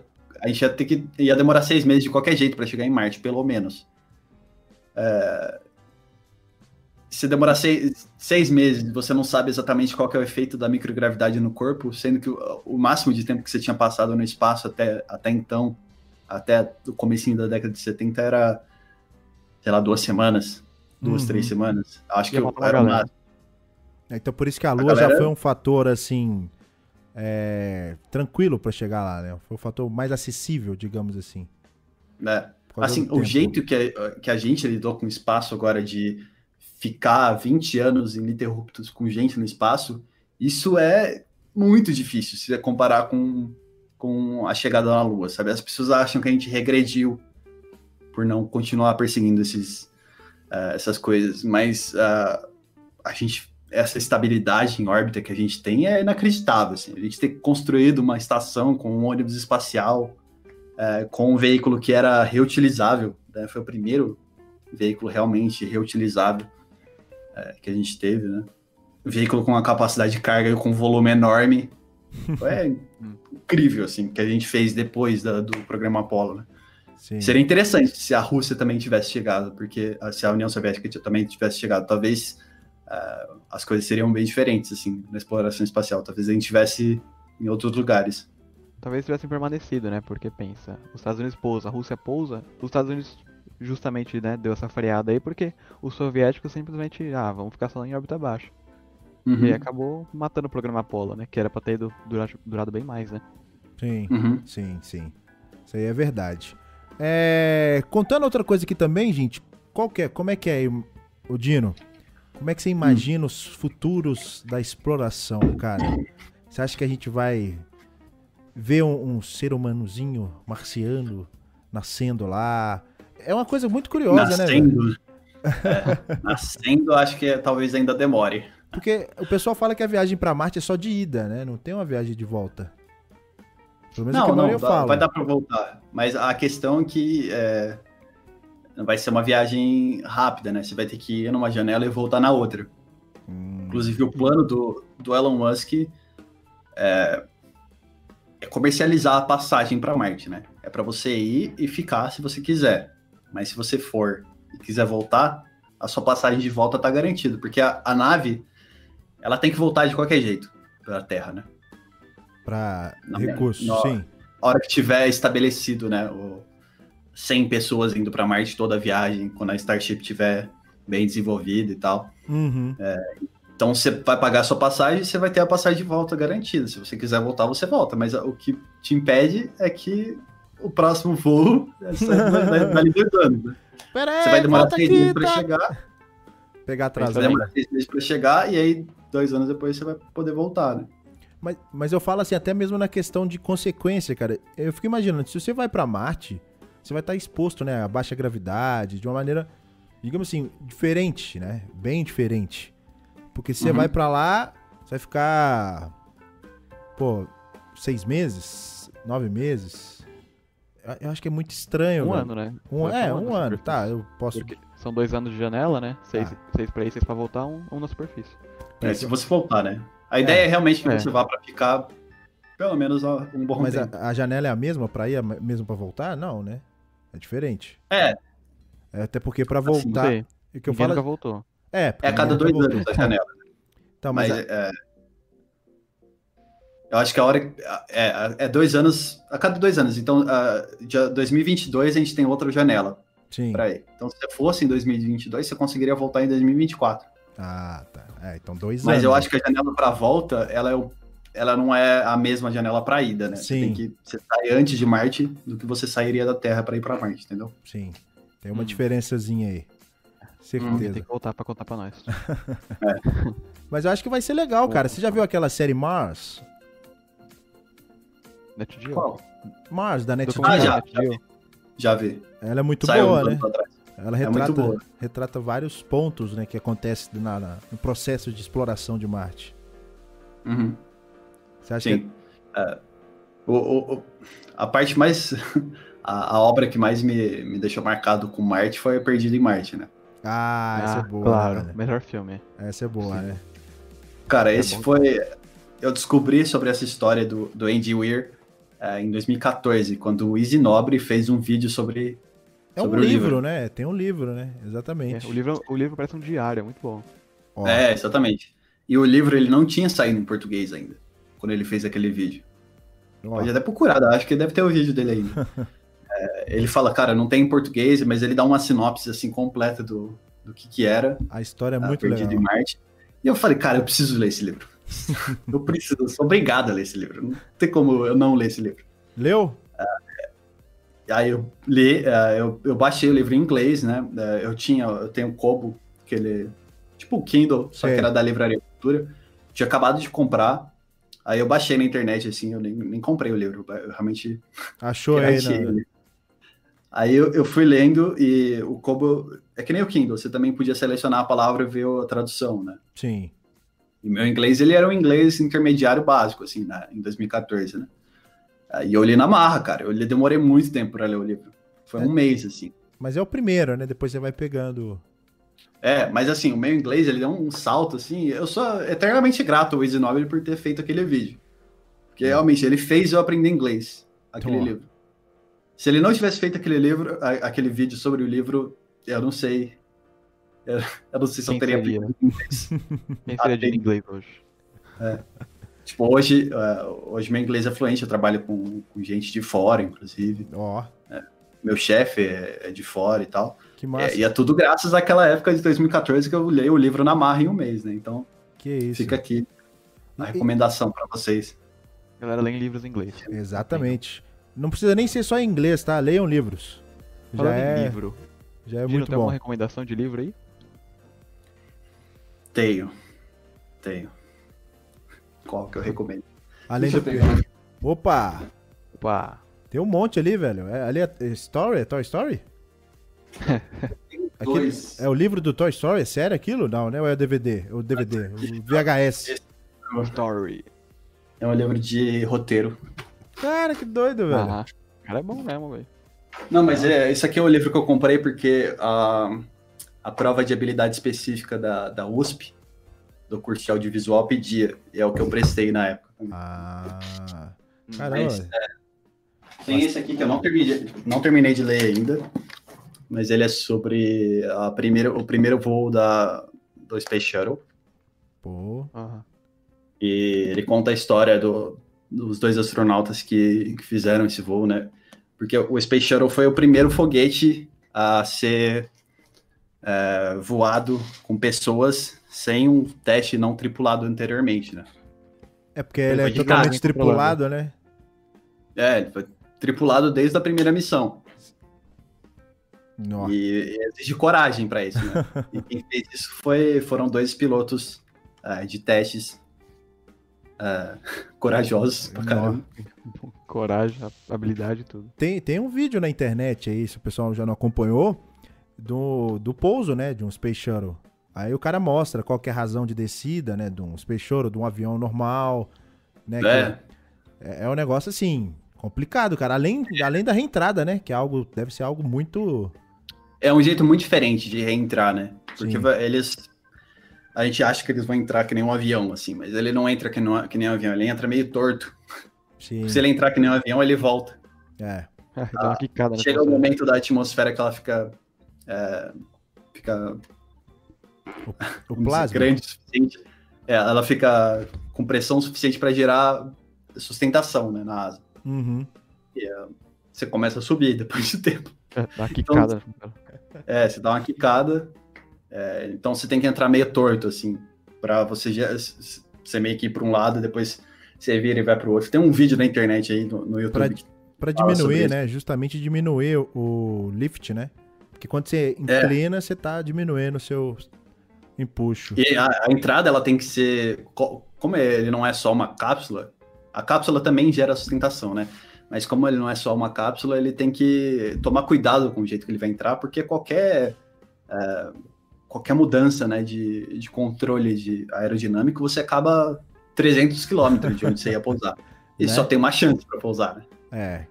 é. Inclusive, a maioria dos acidentes, ou melhor, o acidente aconteceu mais foi na decolagem do que no retorno. Ou teve algum no retorno, se eu não me engano? Teve, Colômbia. Teve? Foi no retorno? Sim, só que foi. era problema teve, do escudo. Ah, teve também o da missão da, da Salute, que eu, eles estavam voltando uh, da estação espacial, a, ah, União Soviética. E despressurizou eles, eles, na verdade, eles foram os três primeiros astronautas que realmente morreram no espaço, né? Uhum. Morreram acima da linha de karma. Caramba. Tá desinformado, Guilherme? Ah, não, sempre, né, velho? Eu tenho, eu tenho que fazer o papel desinformado aqui, porque às vezes a pessoa, o, pessoal, o pessoal quer saber, então a gente tem que perguntar, né, não? É. é. o certo é esse aí. Eu Mas tenho outro livro também. Então indica os livros aí, vamos ver. Rocket Girls. Rocket Girls. Que é o Rocket Girls, que ele fala sobre a, as calculadoras da, do JPL. Ah, da, tem, tem até um, filme, inclusive, né? É um filme, mas não um é, é do é do Hidden Figures. Tem um filme. Não, não é. Esse, o livro do Hidden Figures é, é outro. É, Esse aqui sim. é de uma jornalista chamada Natalia Holt. Ó. Oh. E ele fala sobre algumas das uh, das calculadoras que. Uh, computadoras, na verdade. Chamando de calculadora. Aquele filme é muito bom, velho. Aquele filme é muito bom. É, que trabalharam nas primeiras missões, assim. Então, eles, é, uma delas trabalhou na, na Explorer One. Eu falo um pouco sobre esse livro, sobre as coisas que a, que a Natália contou nesse livro, uh, no meu livro sobre Explorer One, se alguém quiser ver aí. Peraí, o seu livro? É, seu livro? Meu livro, meu vídeo. Ó, eu tô ah. assim, que isso? Já tem livro agora, ó. Cara é Caraca. Manda meu vídeo Que isso. Então, Rocket Girls. Caraca. Tá indicado. E o outro é Into the Black, né? Into the Black. Isso, Into, Into the Black. Into the Black. Só que assim, infelizmente, esse Into the Black, se você tiver Kindle, você consegue comprar. Se você não, não tiver, quiser a versão física, que nem essa, você tem que importar. Caramba. Esse é. livro também é a mesma coisa. É, os, eu acho que os livros, não sei como é que tá a questão dos livros, mas os livros estão caindo um pouco do físico, né? Falando físico. Hoje em é, dia. Muita eu, livraria quebrando já. É, PDF, Kindle, tudo já tá fácil acesso uhum. hoje em dia, né? É, mas é, realmente, esse livro sobre esse assunto, sobre exploração espacial, é, traduzido, a gente tem muito pouco aqui no Brasil. Muito pouco. Isso tem é... muito livro bom que nunca foi traduzido. Tem, tem o The Red Stuff aqui também. O Tom Wolfe. Também nunca foi traduzido para português. Caramba, Não que eu saiba, Chega, Chega mais um pouquinho perto aí, vamos ver. Esse aí é bonito, hein? A capa desse aí é igual o Into. Não vai, não vai focar que não tá ah. tá automático. Mas é. Ele fala do, do projeto Mercury, né? Ah. ah. Primeiro, primeiro programa espacial americano. Cara, e é bom, né, mano? Esse, esse livro aqui ele vai virar série. Oh. Acho que da HBO. Isso é bom, hein? Vai ser legal. Isso é bom. Eu gosto de consumir série, assim, relacionada uhum. A. For Mankind, então assista, hein? é, Muito bom. Exceto essa, exceto essa. Ah, que isso, cara. Mas então, pessoal, é o seguinte. Já estamos nos aproximando aí do, do nosso papo, né? Queria abrir a, as rodas de perguntas, então vamos se preparando aí, vamos preparando os digitares da Silva, que o Lorencato vai separar para a gente. Só para complementar, a gente está conversando aqui com o Matheus Dino, do canal Dobra Espacial. Certeza que. Até, eu acho que até o final do ano você vai bater 100 mil, velho. Eu acho que você vai bater 100 mil. E, isso aí tá, tá na ponta da língua, velho. Tá na ponta da língua. É. Você fica empolgado quanto a isso? Aqueles esquemas de plaquinha de YouTube, essas coisas assim? Ah, eu fico. A plaquinha vai ser, vai ser bem legal de receber. Mas tem um vídeo que eu quero lançar também. Ó, mais aqui, spoiler aí, galera. Ó, ó. O que é? Vai ser um vídeo especial sobre como, uh, como o disco da Voyager funciona. Ah, caramba, velho. falar sobre como os dados foram gravados dele, o que, que tem dentro dele e qual, qual que foi o raciocínio por trás dele. Que da hora, velho. É um, disco de, é um disco de ouro, não, né? É. É um disco de ouro, né? E vai ser um vídeo trabalhoso, então... Com toda é, certeza, velho. Especial para 100 mil inscritos aí quando bater. É, se bater muito rápido, eu não consigo entregar logo. então vamos com calma aí, galera. É, meta 300 mil. Ai, ai. Vai com calma, né? Vai com calma. Podia fazer um vídeo jogando Kerbal, hein? Hum, seria interessante. Nossa, isso seria legal, cara. Você joga seria Kerbal? Já jogou? Eu joguei pouco. Eu joguei pouco Kerbal. Eu não joguei muito, eu preciso aprender mais. É um jogo bem é um jogo mas, bacana. Mas se, você, se vocês falarem que vocês querem fazer, fazer uma live jogando Kerbal aí. Ah, tem que rolar, cara. Oh, é, tem eu, que rolar. Eu aprendo aqui na marra. Que isso? Aprender, ah, dá pra jogar multiplayer, hein? Você tem, tem uns mods. conteúdo técnico, ó. Você tem tudo aqui, ó. Só falta colocar na aplicação ali. É muito difícil jogar Kerbal, cara. Ah, nem é tão difícil assim. É. No começo você fica bem perdido. Ah, fica.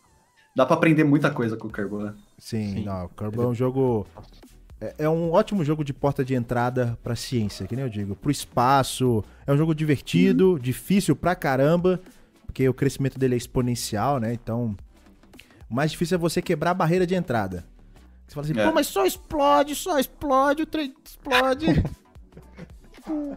ai, ai, é muito divertido, velho. Nesse ponto ele é muito divertido, tá? Pessoal, vamos lá, deixa as perguntas aí. Lorencato vai dar uma olhada, tá? Com toda certeza. E Dino, ó, com certeza vai rolar mais papo, tá? Eu já vou deixar aqui de antemão falando pra você que vamos te chamar mais vezes pra gente conversar, tá? Pode chamar. Pode ter certeza. Caraca. E vai ser muito bacana. Tem alguma aí, Lorencato? Cara, acho que a gente tá com delay, ó. A galera não quer mandar pergunta, não. Deixa eu mandar. Ah, não? aqui, ó, uma. Ó. Você acha que o programa espacial tem futuro, o programa espacial brasileiro? Ou é descaso por causa do projeto VLS com a base de Alcântara? O que, que você acha do, do futuro aí? Se fosse o Sérgio aqui, ele já tava. Esquece Alcântara. É. Foca é, outra coisa. Ele, ele, já levanta a hashtag, é. esquece Alcântara. Né? Mas eu, eu, vou, eu vou para outro lado. Vou falar, não esquece Alcântara, mas esquece Alcântara do jeito que ela tá. Ó. Eu não acho que. de barro jeito, lá, né? O jeito que a gente tava caminhando no começo dos anos 2000 não ia para lugar nenhum, na minha opinião. Porque ficar, tava muito caro, a gente entregou quase nada. A gente falhou para entregar no. A gente tinha, a gente tinha um projeto para entregar na ISS, a gente ia pagar também uma parte do. O mais doido é que ah. o Brasil era para. O Brasil acho que tá, né? Faz parte da ISS? Como bandeira? Fazia, né? A gente foi expulso. Porque a gente deu calote e não entregou o ah, que a gente tinha entregado. reais. Então, é, para esse lado, assim, que estava no começo dos anos 2000, eu acho que a gente não vai mais. Mas tem um lado que dá para fazer que custa menos dinheiro, é, que é o lado de lançador pequeno, né? Que nem o Electron ou uh, outras empresas menores, aí a Astra também tem, Até... tem lançadores pequenos. É, acho que a Rocket Lab é mais famosa nesse quesito. Sim. O que falta em, em, em, Alcântara é infraestrutura, né? A gente não tem nada lá. Nossa, tá pelado. É, e isso vai desde da plataforma, que apesar da plataforma existir, tá lá, ter sido destruída aquele acidente. uh, o que falta também é infraestrutura aeroportuária, né? Então, o aeroporto ele é muito pequeno, o porto lá ele é muito pequeno, as ruas elas não estão preparadas para qualquer coisa de grande porte passar por lá. Uhum. Então, talvez uma saída para o Brasil realmente ter uma voz dentro desse cenário, conseguir lançar foguete, é garantir a infraestrutura para que outros players do mercado consigam Sim. lançar daqui. Porque um lançador pequeno, é, é, comparativamente, ele vai fazer um uso muito melhor da rotação da Terra, do ganho de performance, do que um lançador grande, né? Para o Falcon 9, é, ele é poderoso o suficiente para praticamente 90% das coisas que precisam ser lançadas, né? Sim. Então, o, a, a perda de performance que ele tem sendo lançado da Flórida, que é uma que é um pouco é, é, o ganho de performance é, é, bem menor do que se fosse lançado no Equador não importa muito para ele. Ele vai gastar mais combustível, a carga vai ser uh, um pouco menor, potencialmente, mas ele faz, faz o trabalho dele lá. É bem melhor. Lá tem infraestrutura, tem uh, tudo preparado para isso, né? Mas, mas no futuro, assim, na hora que a. Né, eu, eu acho que. Vocês acham que vai surgir mais agências espaciais dessas assim, né? Vamos falar. Dessas privadas? Porque até agora a gente acho tem que... três em evidência, né? De fato, assim, das. das pá, só uhum. uma que tá realmente atuando com poderio, né? A Boeing tá. É. De lançador realmente grande é, é a SpaceX, né? Sim. É, tem a SpaceX e tem a ULA. É, ULA. Sim. Uh, basicamente isso. Mas de lançador pequeno tem bastante até, né? Tem, tem o Electron, tem, uh, tem o, o, foguete também da Astra, se não me engano, que é, acho que ainda não chegou em órbita. Ele explodiu no, no último lançamento. né? É, acho que sim, pô, no futuro pode ser até uma empresa do Brasil, porque a gente tem profissional aqui no Brasil. Não, a gente não tem tanto, né? Quanto os Estados Unidos, por exemplo, nessa área. Mas a gente tem uma galera muito competente. Um exemplo disso é a Embraer, Ricardo né? Freire. Ricardo Freire é um exemplo Ricardo disso. Freire. Ah, Ricardo Freire. A gente, tem galera, a gente tem uma galera especializada aqui. Então a gente não tá cru do jeito Sim. que muita gente pensa. A gente não é, é tão vira-lata assim, né? É, não é os homens das cavernas querendo pro espaço. É, dá para fazer, mas o governo brasileiro dificilmente vai ter visão de longo prazo suficiente para para colocar, gastar dinheiro numa infraestrutura decente para garantir isso e uma empresa é, fazendo isso no Brasil eu acho meio improvável. Hum. É um investimento bem grande, né? É. Mas é difícil dizer. Outra pergunta aqui. É, quem vai levar coisas para a Lua fora o SLS? Então, eles estão com um contrato agora de, de, de landers, né? Você tem a, a uma empresa, acho que é Dynetics, que esse é o nome da empresa. Uh, tem a SpaceX e tem mais um que eu esqueci agora. Uh, então Origin eles também. e tem a Blue Origin, exatamente.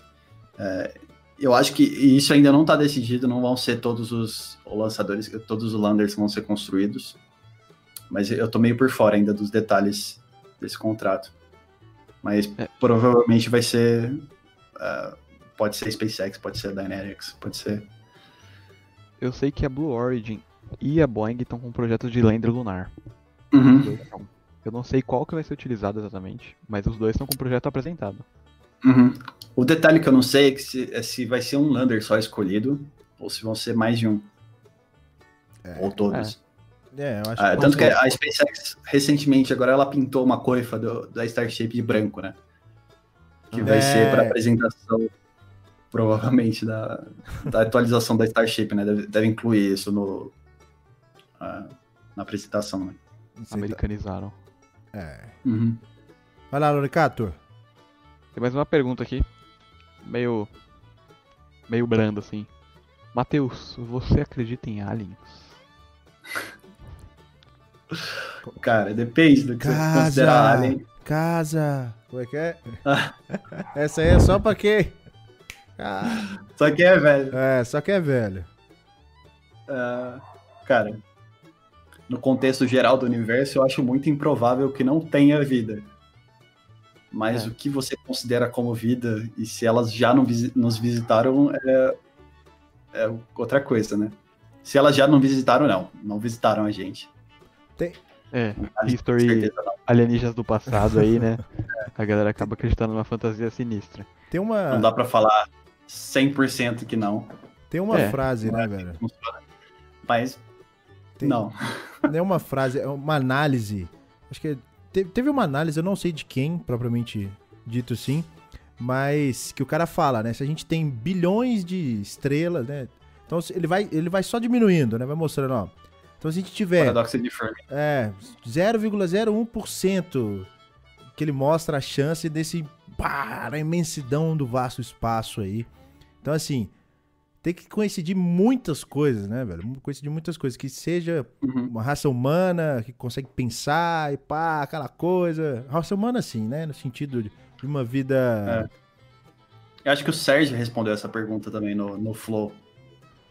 É, Foi igualzinho. Ele, e ele falou que ele, é, ele não acreditava que tinha vida inteligente. Propriamente dito, né? Do jeito que a, que a gente é, porque. E eu entendo o raciocínio dele. É, é claro que esse é um tipo de raciocínio que é muito mais especulação do que qualquer é, coisa, né? É existencial, né, velho? Né? A pergunta é existencial. É meio que. Será que a gente tá sozinho aqui?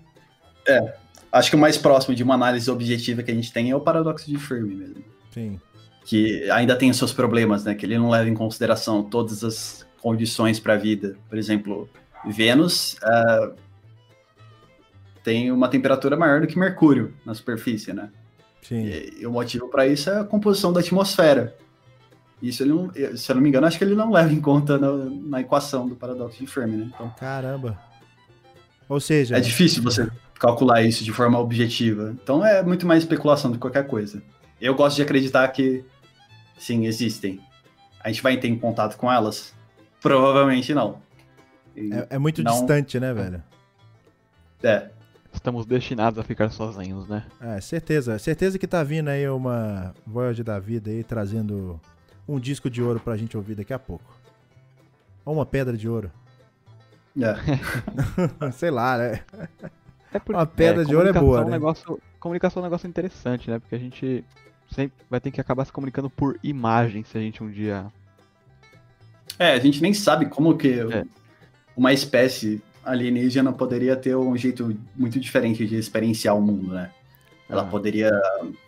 É, o jeito que o corpo dela funciona pode ser muito diferente. Pode não, não, a gente não consegue nem conceber direito. Não ser de carbono. E, e, outra coisa também é. que eu acho que é o desmotivador maior é que como a gente iria saber, né, velho? Porque o espaço está tão distante, tão distante que às vezes a, a, gente, a gente imagina que a vida exista causa de composições, espectros e tal. Mas como é que a gente vai receber esses dados, sendo que os dados eles estão defasados aí, né? Então, às vezes a gente pensa que ah, a existência de agora. Não sei o que, que seria pior, né? Você saber que já existiu, porque chegou lá e você, pô, já morreu. É, você tem, você tem os projetos de detecção de uh, sinais de vida inteligente, né? Por, Sim. Uh, por rádio. Mas se a gente detectasse, provavelmente seria alguma coisa distante o suficiente para que a, aquela civilização já tenha mudado demais Sim. ou já não existir, né? É, é isso aí é Se alguém fator. receber a bolha, a nossa bolha de, é, de transmissão, ela mal saiu do nosso grupo de estrelas local, né? Uhum. Não sei qual é o nome certo, desculpe astrônomos, tem o nome certo para grupo de estrelas.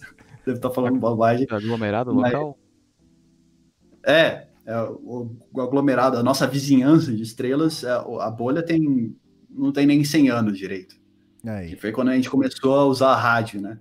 E a, a primeira transmissão poderosa o suficiente para sair da Terra e ser captada em locais mais distantes foi provavelmente a transmissão que Hitler fez na, nas Olimpíadas de 39.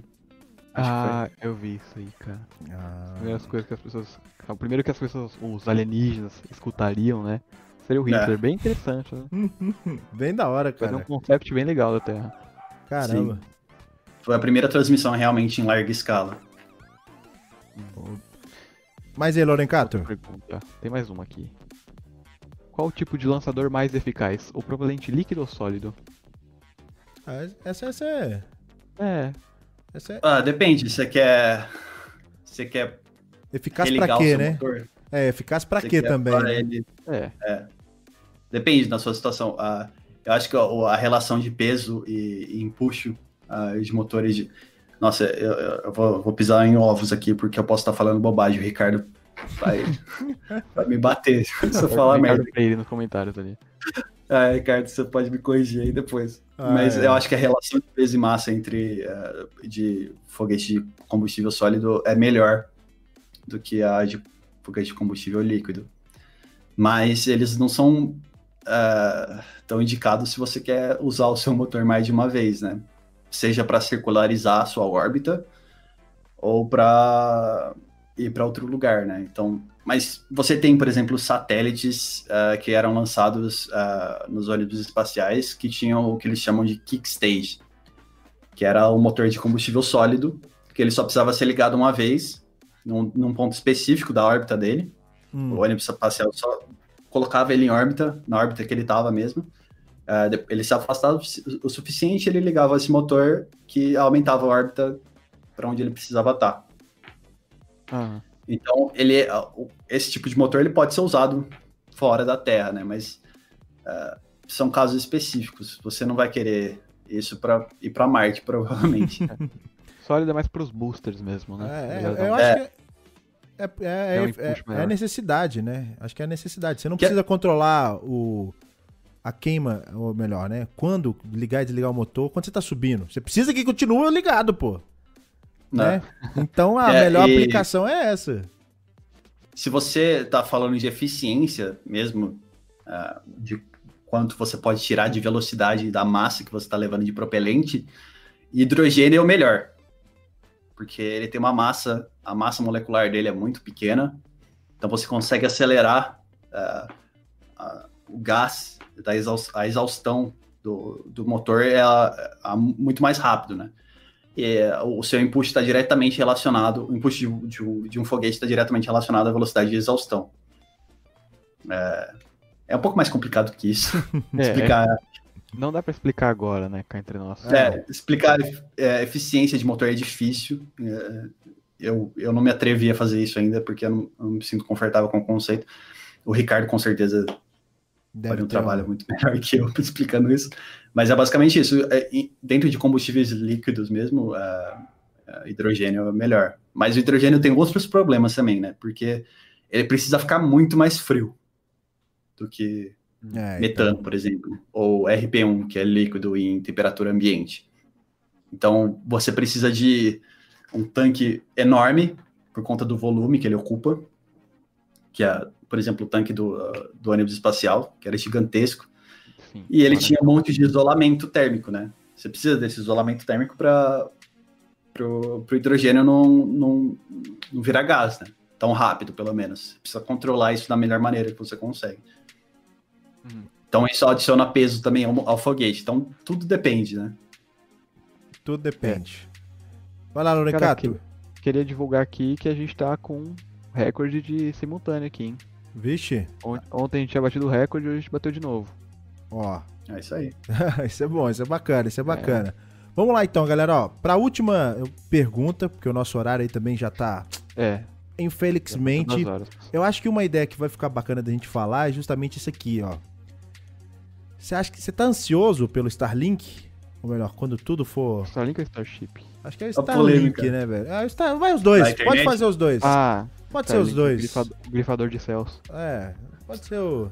Pode ser os dois, Starlink e Starship. Eu acho que. É, eu gostaria de saber mais do Starship, mas a gente já conversou um pouco do futuro da exploração aí é. e tal. Cara, empolgado a gente fica, né? Porque é uma constelação de milhares de de satélites uh, ao redor da Terra. Mas a gente fica preocupado também quando a gente percebe que não é só a SpaceX que está querendo fazer isso. É. É, a, gente, a gente sabe que a Blue Origin quer, quer fazer isso também, tem uma outra empresa também que quer fazer isso. Então. Poluir, né? E vira briga, né? É. Porque o espaço é grande, mas. A gente tem. É, as pessoas elas perdem um pouco da, da noção de do quão difícil é duas coisas baterem em órbita, né? não é tão fácil assim. É muito difícil. Tem, é, é um, são casos. É, Isolados. Pouquíssimos casos. É. O, Ricardo, que, um. o Ricardo contou um, inclusive, é. né? Que ninguém quis. Ninguém quis ceder. É, exatamente. Ninguém queria mover e é. bateu, né? Exatamente. É, assim, tem jeito de você controlar isso. A, a, os Starlink especificamente conseguem ser deorbitados facilmente. Hum. Eles têm os motorizinhos deles. É, eles têm o jeito de. Eles miram o, o painel solar uh, de perpendicularmente em relação à atmosfera, né? Ainda tem atmosfera naquela, uh, naquela altitude. Dependendo da altitude dele, isso já, já é bastante significativo com a quantidade de arrasto que ele consegue ter. Então, isso já diminui a órbita dele. Então, uh, nada vai ficar para trás, né? Mas ainda assim são, sei lá, 40 mil satélites em órbita. Satélite demais, cara. cara não dá para contar com a, não dá para contar com a competência só das pessoas, né? Então talvez é, a gente crie não só problemas para para coisas que estão indo para o espaço, né? E precisam orbitar, mas também para astronomia em si, né? Que é, é um grande problema, assim. Você fala o fator é... visual ou não?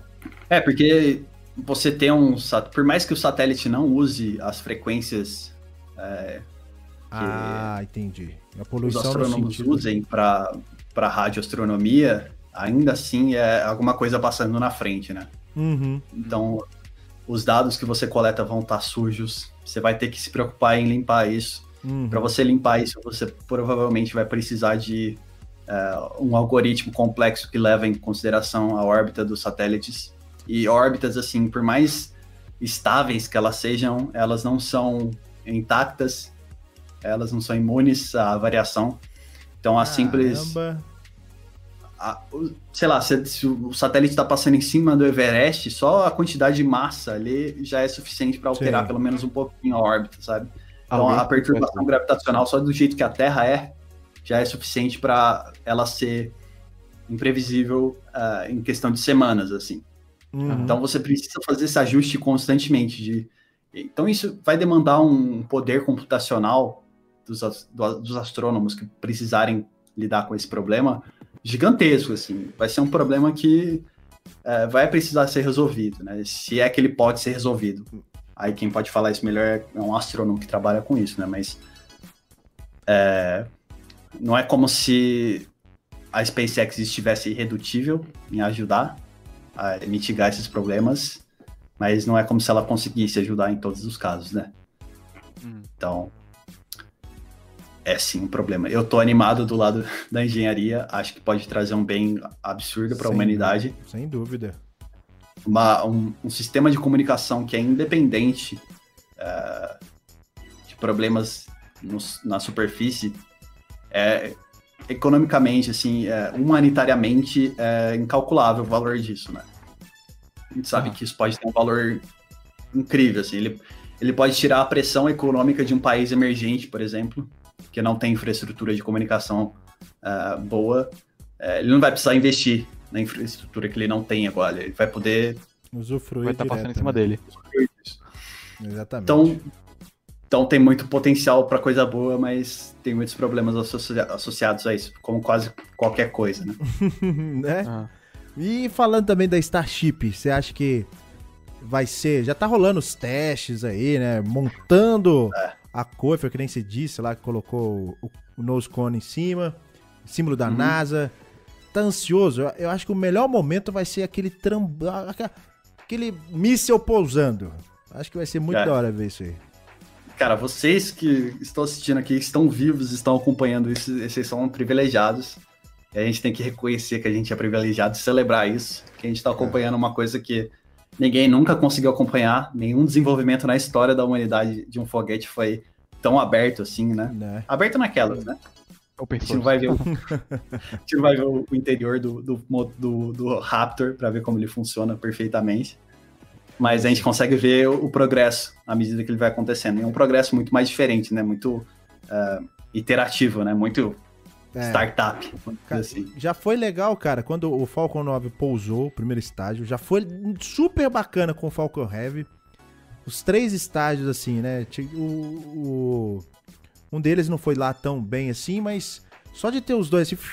Oh, nossa senhora, aí você imagina. Fantástico. Você imagina a, a, próxima, a próxima etapa, né? Isso aí vai ser. Você uhum. fica. Não, e a, a escala da coisa é muito, muito maior, né? É. A gente. A última coisa que era tão grande assim que esteve em órbita da Terra foi o ônibus espacial. Uhum. E ele não fazia as coisas que a Starship vai fazer, né? Que é pousar propulsivamente e ter a capacidade de é, levar 100 pessoas para Marte, né? Cara, Com... sinistro. Né? E então, vai... esse lançamento, esse teste que vai rolar, talvez nas próximas semanas, não sabemos ainda, vai ser é, vai ser o tipo de coisa que vai estourar a bolha da divulgação científica das pessoas que estão empolgadas com isso. Vai começar, vai aparecer em todo o jornal, vocês vão ver. Vai, todo mundo vai, vai chegar no Training Topics, porque eu, a Starship vai voar 15 km, vai cair como se fosse um paraquedista né? e vai pousar propulsivamente. Nossa. Coisa mais legal que isso? Não, não tem. Não tem, cara, não tem. É. é só o primeiro estágio, só o primeiro estágio.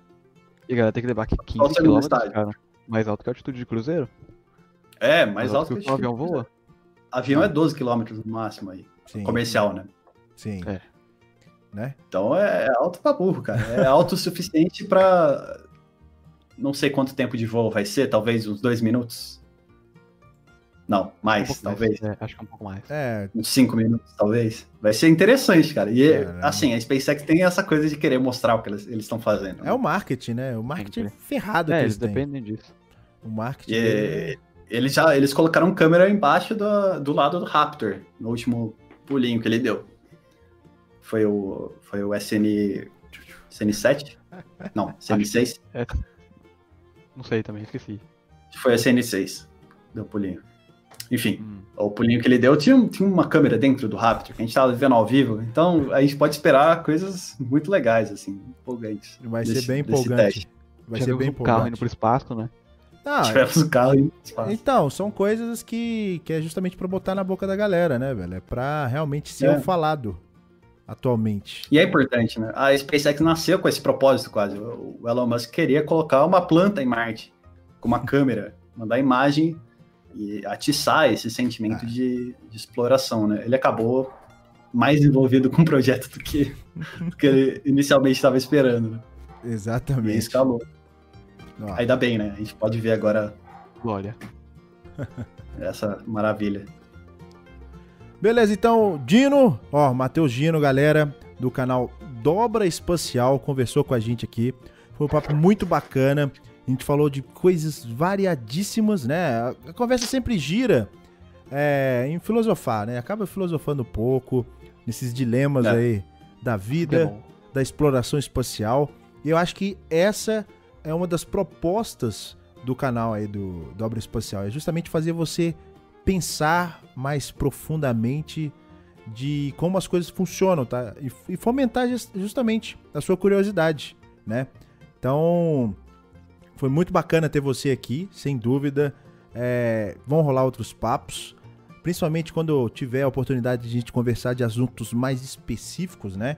Aqui ah, a, gente, a, gente, a gente tá aqui conversando de uma maneira mais geral, conhecendo, né? É, faz, conhecendo pessoas que produzem conteúdo de qualidade, tá? Eu digo isso porque eu já fiz um canal há um tempo atrás e no qual eu sempre conversava com pessoas que tinham um grande potencial, no qual eu via. E isso era independente de questões de inscritos, tá? Eu falo isso abertamente para todo mundo aí. É porque realmente a pessoa ela tem um, um, um dom para poder transmitir esse conhecimento, sabe? Tem uma. Eu posso falar assim, tem uma preocupação, uma responsabilidade com o que está fazendo. E é justamente isso que eu quero trazer aqui pro quadro, cara. Então, muito obrigado pela sua presença. Fica à vontade aí que o, o, a palavra é sua agora aí. Porque tem muita gente acompanhando aí, velho. Ó, os...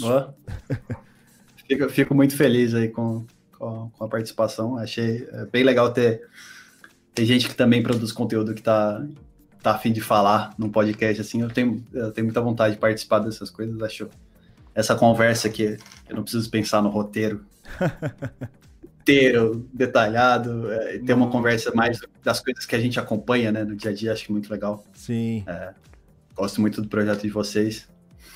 É, também quero agradecer as pessoas que, que me acompanham, né? É, desde o comecinho, quando o meu, quando meu canal ainda tinha menos de 500 inscritos, tem um pessoal que sempre comentava, elogiava, incentivava, e esse incentivo, cara, de uh, principalmente para criador de conteúdo pequeno, de você literalmente só um comentário, falar que uh, falar que foi bom o vídeo, ou dar uma sugestão, ou qualquer Sim. coisa assim, uh, assim, dá uma força incrível, porque eu fazia um vídeo por mês antes. Caramba. E, e porque eu não tinha tanto tempo assim, e eu passei para uh, depois da explosão assim, uh, todo mundo me incentivou, desde sempre me incentivou e sempre foi muito importante. Isso, isso é bacana, isso é bacana sem dúvida. O apoio da galera que acompanha, é, construir uma comunidade, né, velho? Eu acho que isso aí é o mais, mais bacana, porque você compartilha das mesmas ideias, compartilha dos mesmos uhum. interesses e você acaba criando realmente uma comunidade, né? Que defende é. É, aqueles ideais, aqueles propósitos. E realmente a gente tem uma comunidade que está crescendo cada vez mais relacionada à astronáutica, né? Porque é o futuro, realmente é o futuro. E... É, no Brasil a gente não, não tinha, ainda não tem uma comunidade tão grande quanto fora do Brasil, e eu espero que a gente consiga criar agora com essas coisas novas, cada Sim. vez mais gente acompanhando, a gente consiga trazer como comunidade mesmo, mais gente para dentro desse buraco. Inclusive, é, se você tiver um amigo que você acha que vai, vai se interessar por isso, manda vídeo do Space Today, manda vídeo do Felipe Rime, manda vídeo do Pedro Loz, é, manda vídeo de todo mundo, manda vídeo do, do Tabuada, que manda episódio de podcast, o que você acha que, que essa galera vai gostar, manda, porque quanto mais gente, melhor. Você pode ver, por exemplo, a comunidade de uh, a Space Community do, dos Estados Unidos, você tem sites especializados, galera de canais especializados em acompanhar as atividades da SpaceX em Boca Chica, né? E isso é. É, é muito importante. Isso traz valor não só para as pessoas que falam inglês, Sim. mas para as pessoas que estão, estão fora, né? A gente, a gente consegue acompanhar isso de perto. Então, Gabriel caiu. É, eu vi, percebi aqui, mas pelo menos coloquei nós dois. Acho que o Gabriel não vai conseguir despedir diretamente aqui na, na, no é, nosso podcast. Abraço, Gabriel. Muito legal para você. Ai, ai. Mas, ó, Dino, muito obrigado novamente. Não vai faltar convite, pode ter certeza. Papos específicos aí, pode, vai ser muito bacana. E lembrando, pessoal. Lembrando, obrigado mesmo, mas. Uh, as próximas entrevistas. Tava aqui na, na, na cabeça. Nós vamos conversar aí quinta-feira com o Lucas Mitre. Eu vou criar o um evento em breve, já vai ficar aí para vocês acompanharem.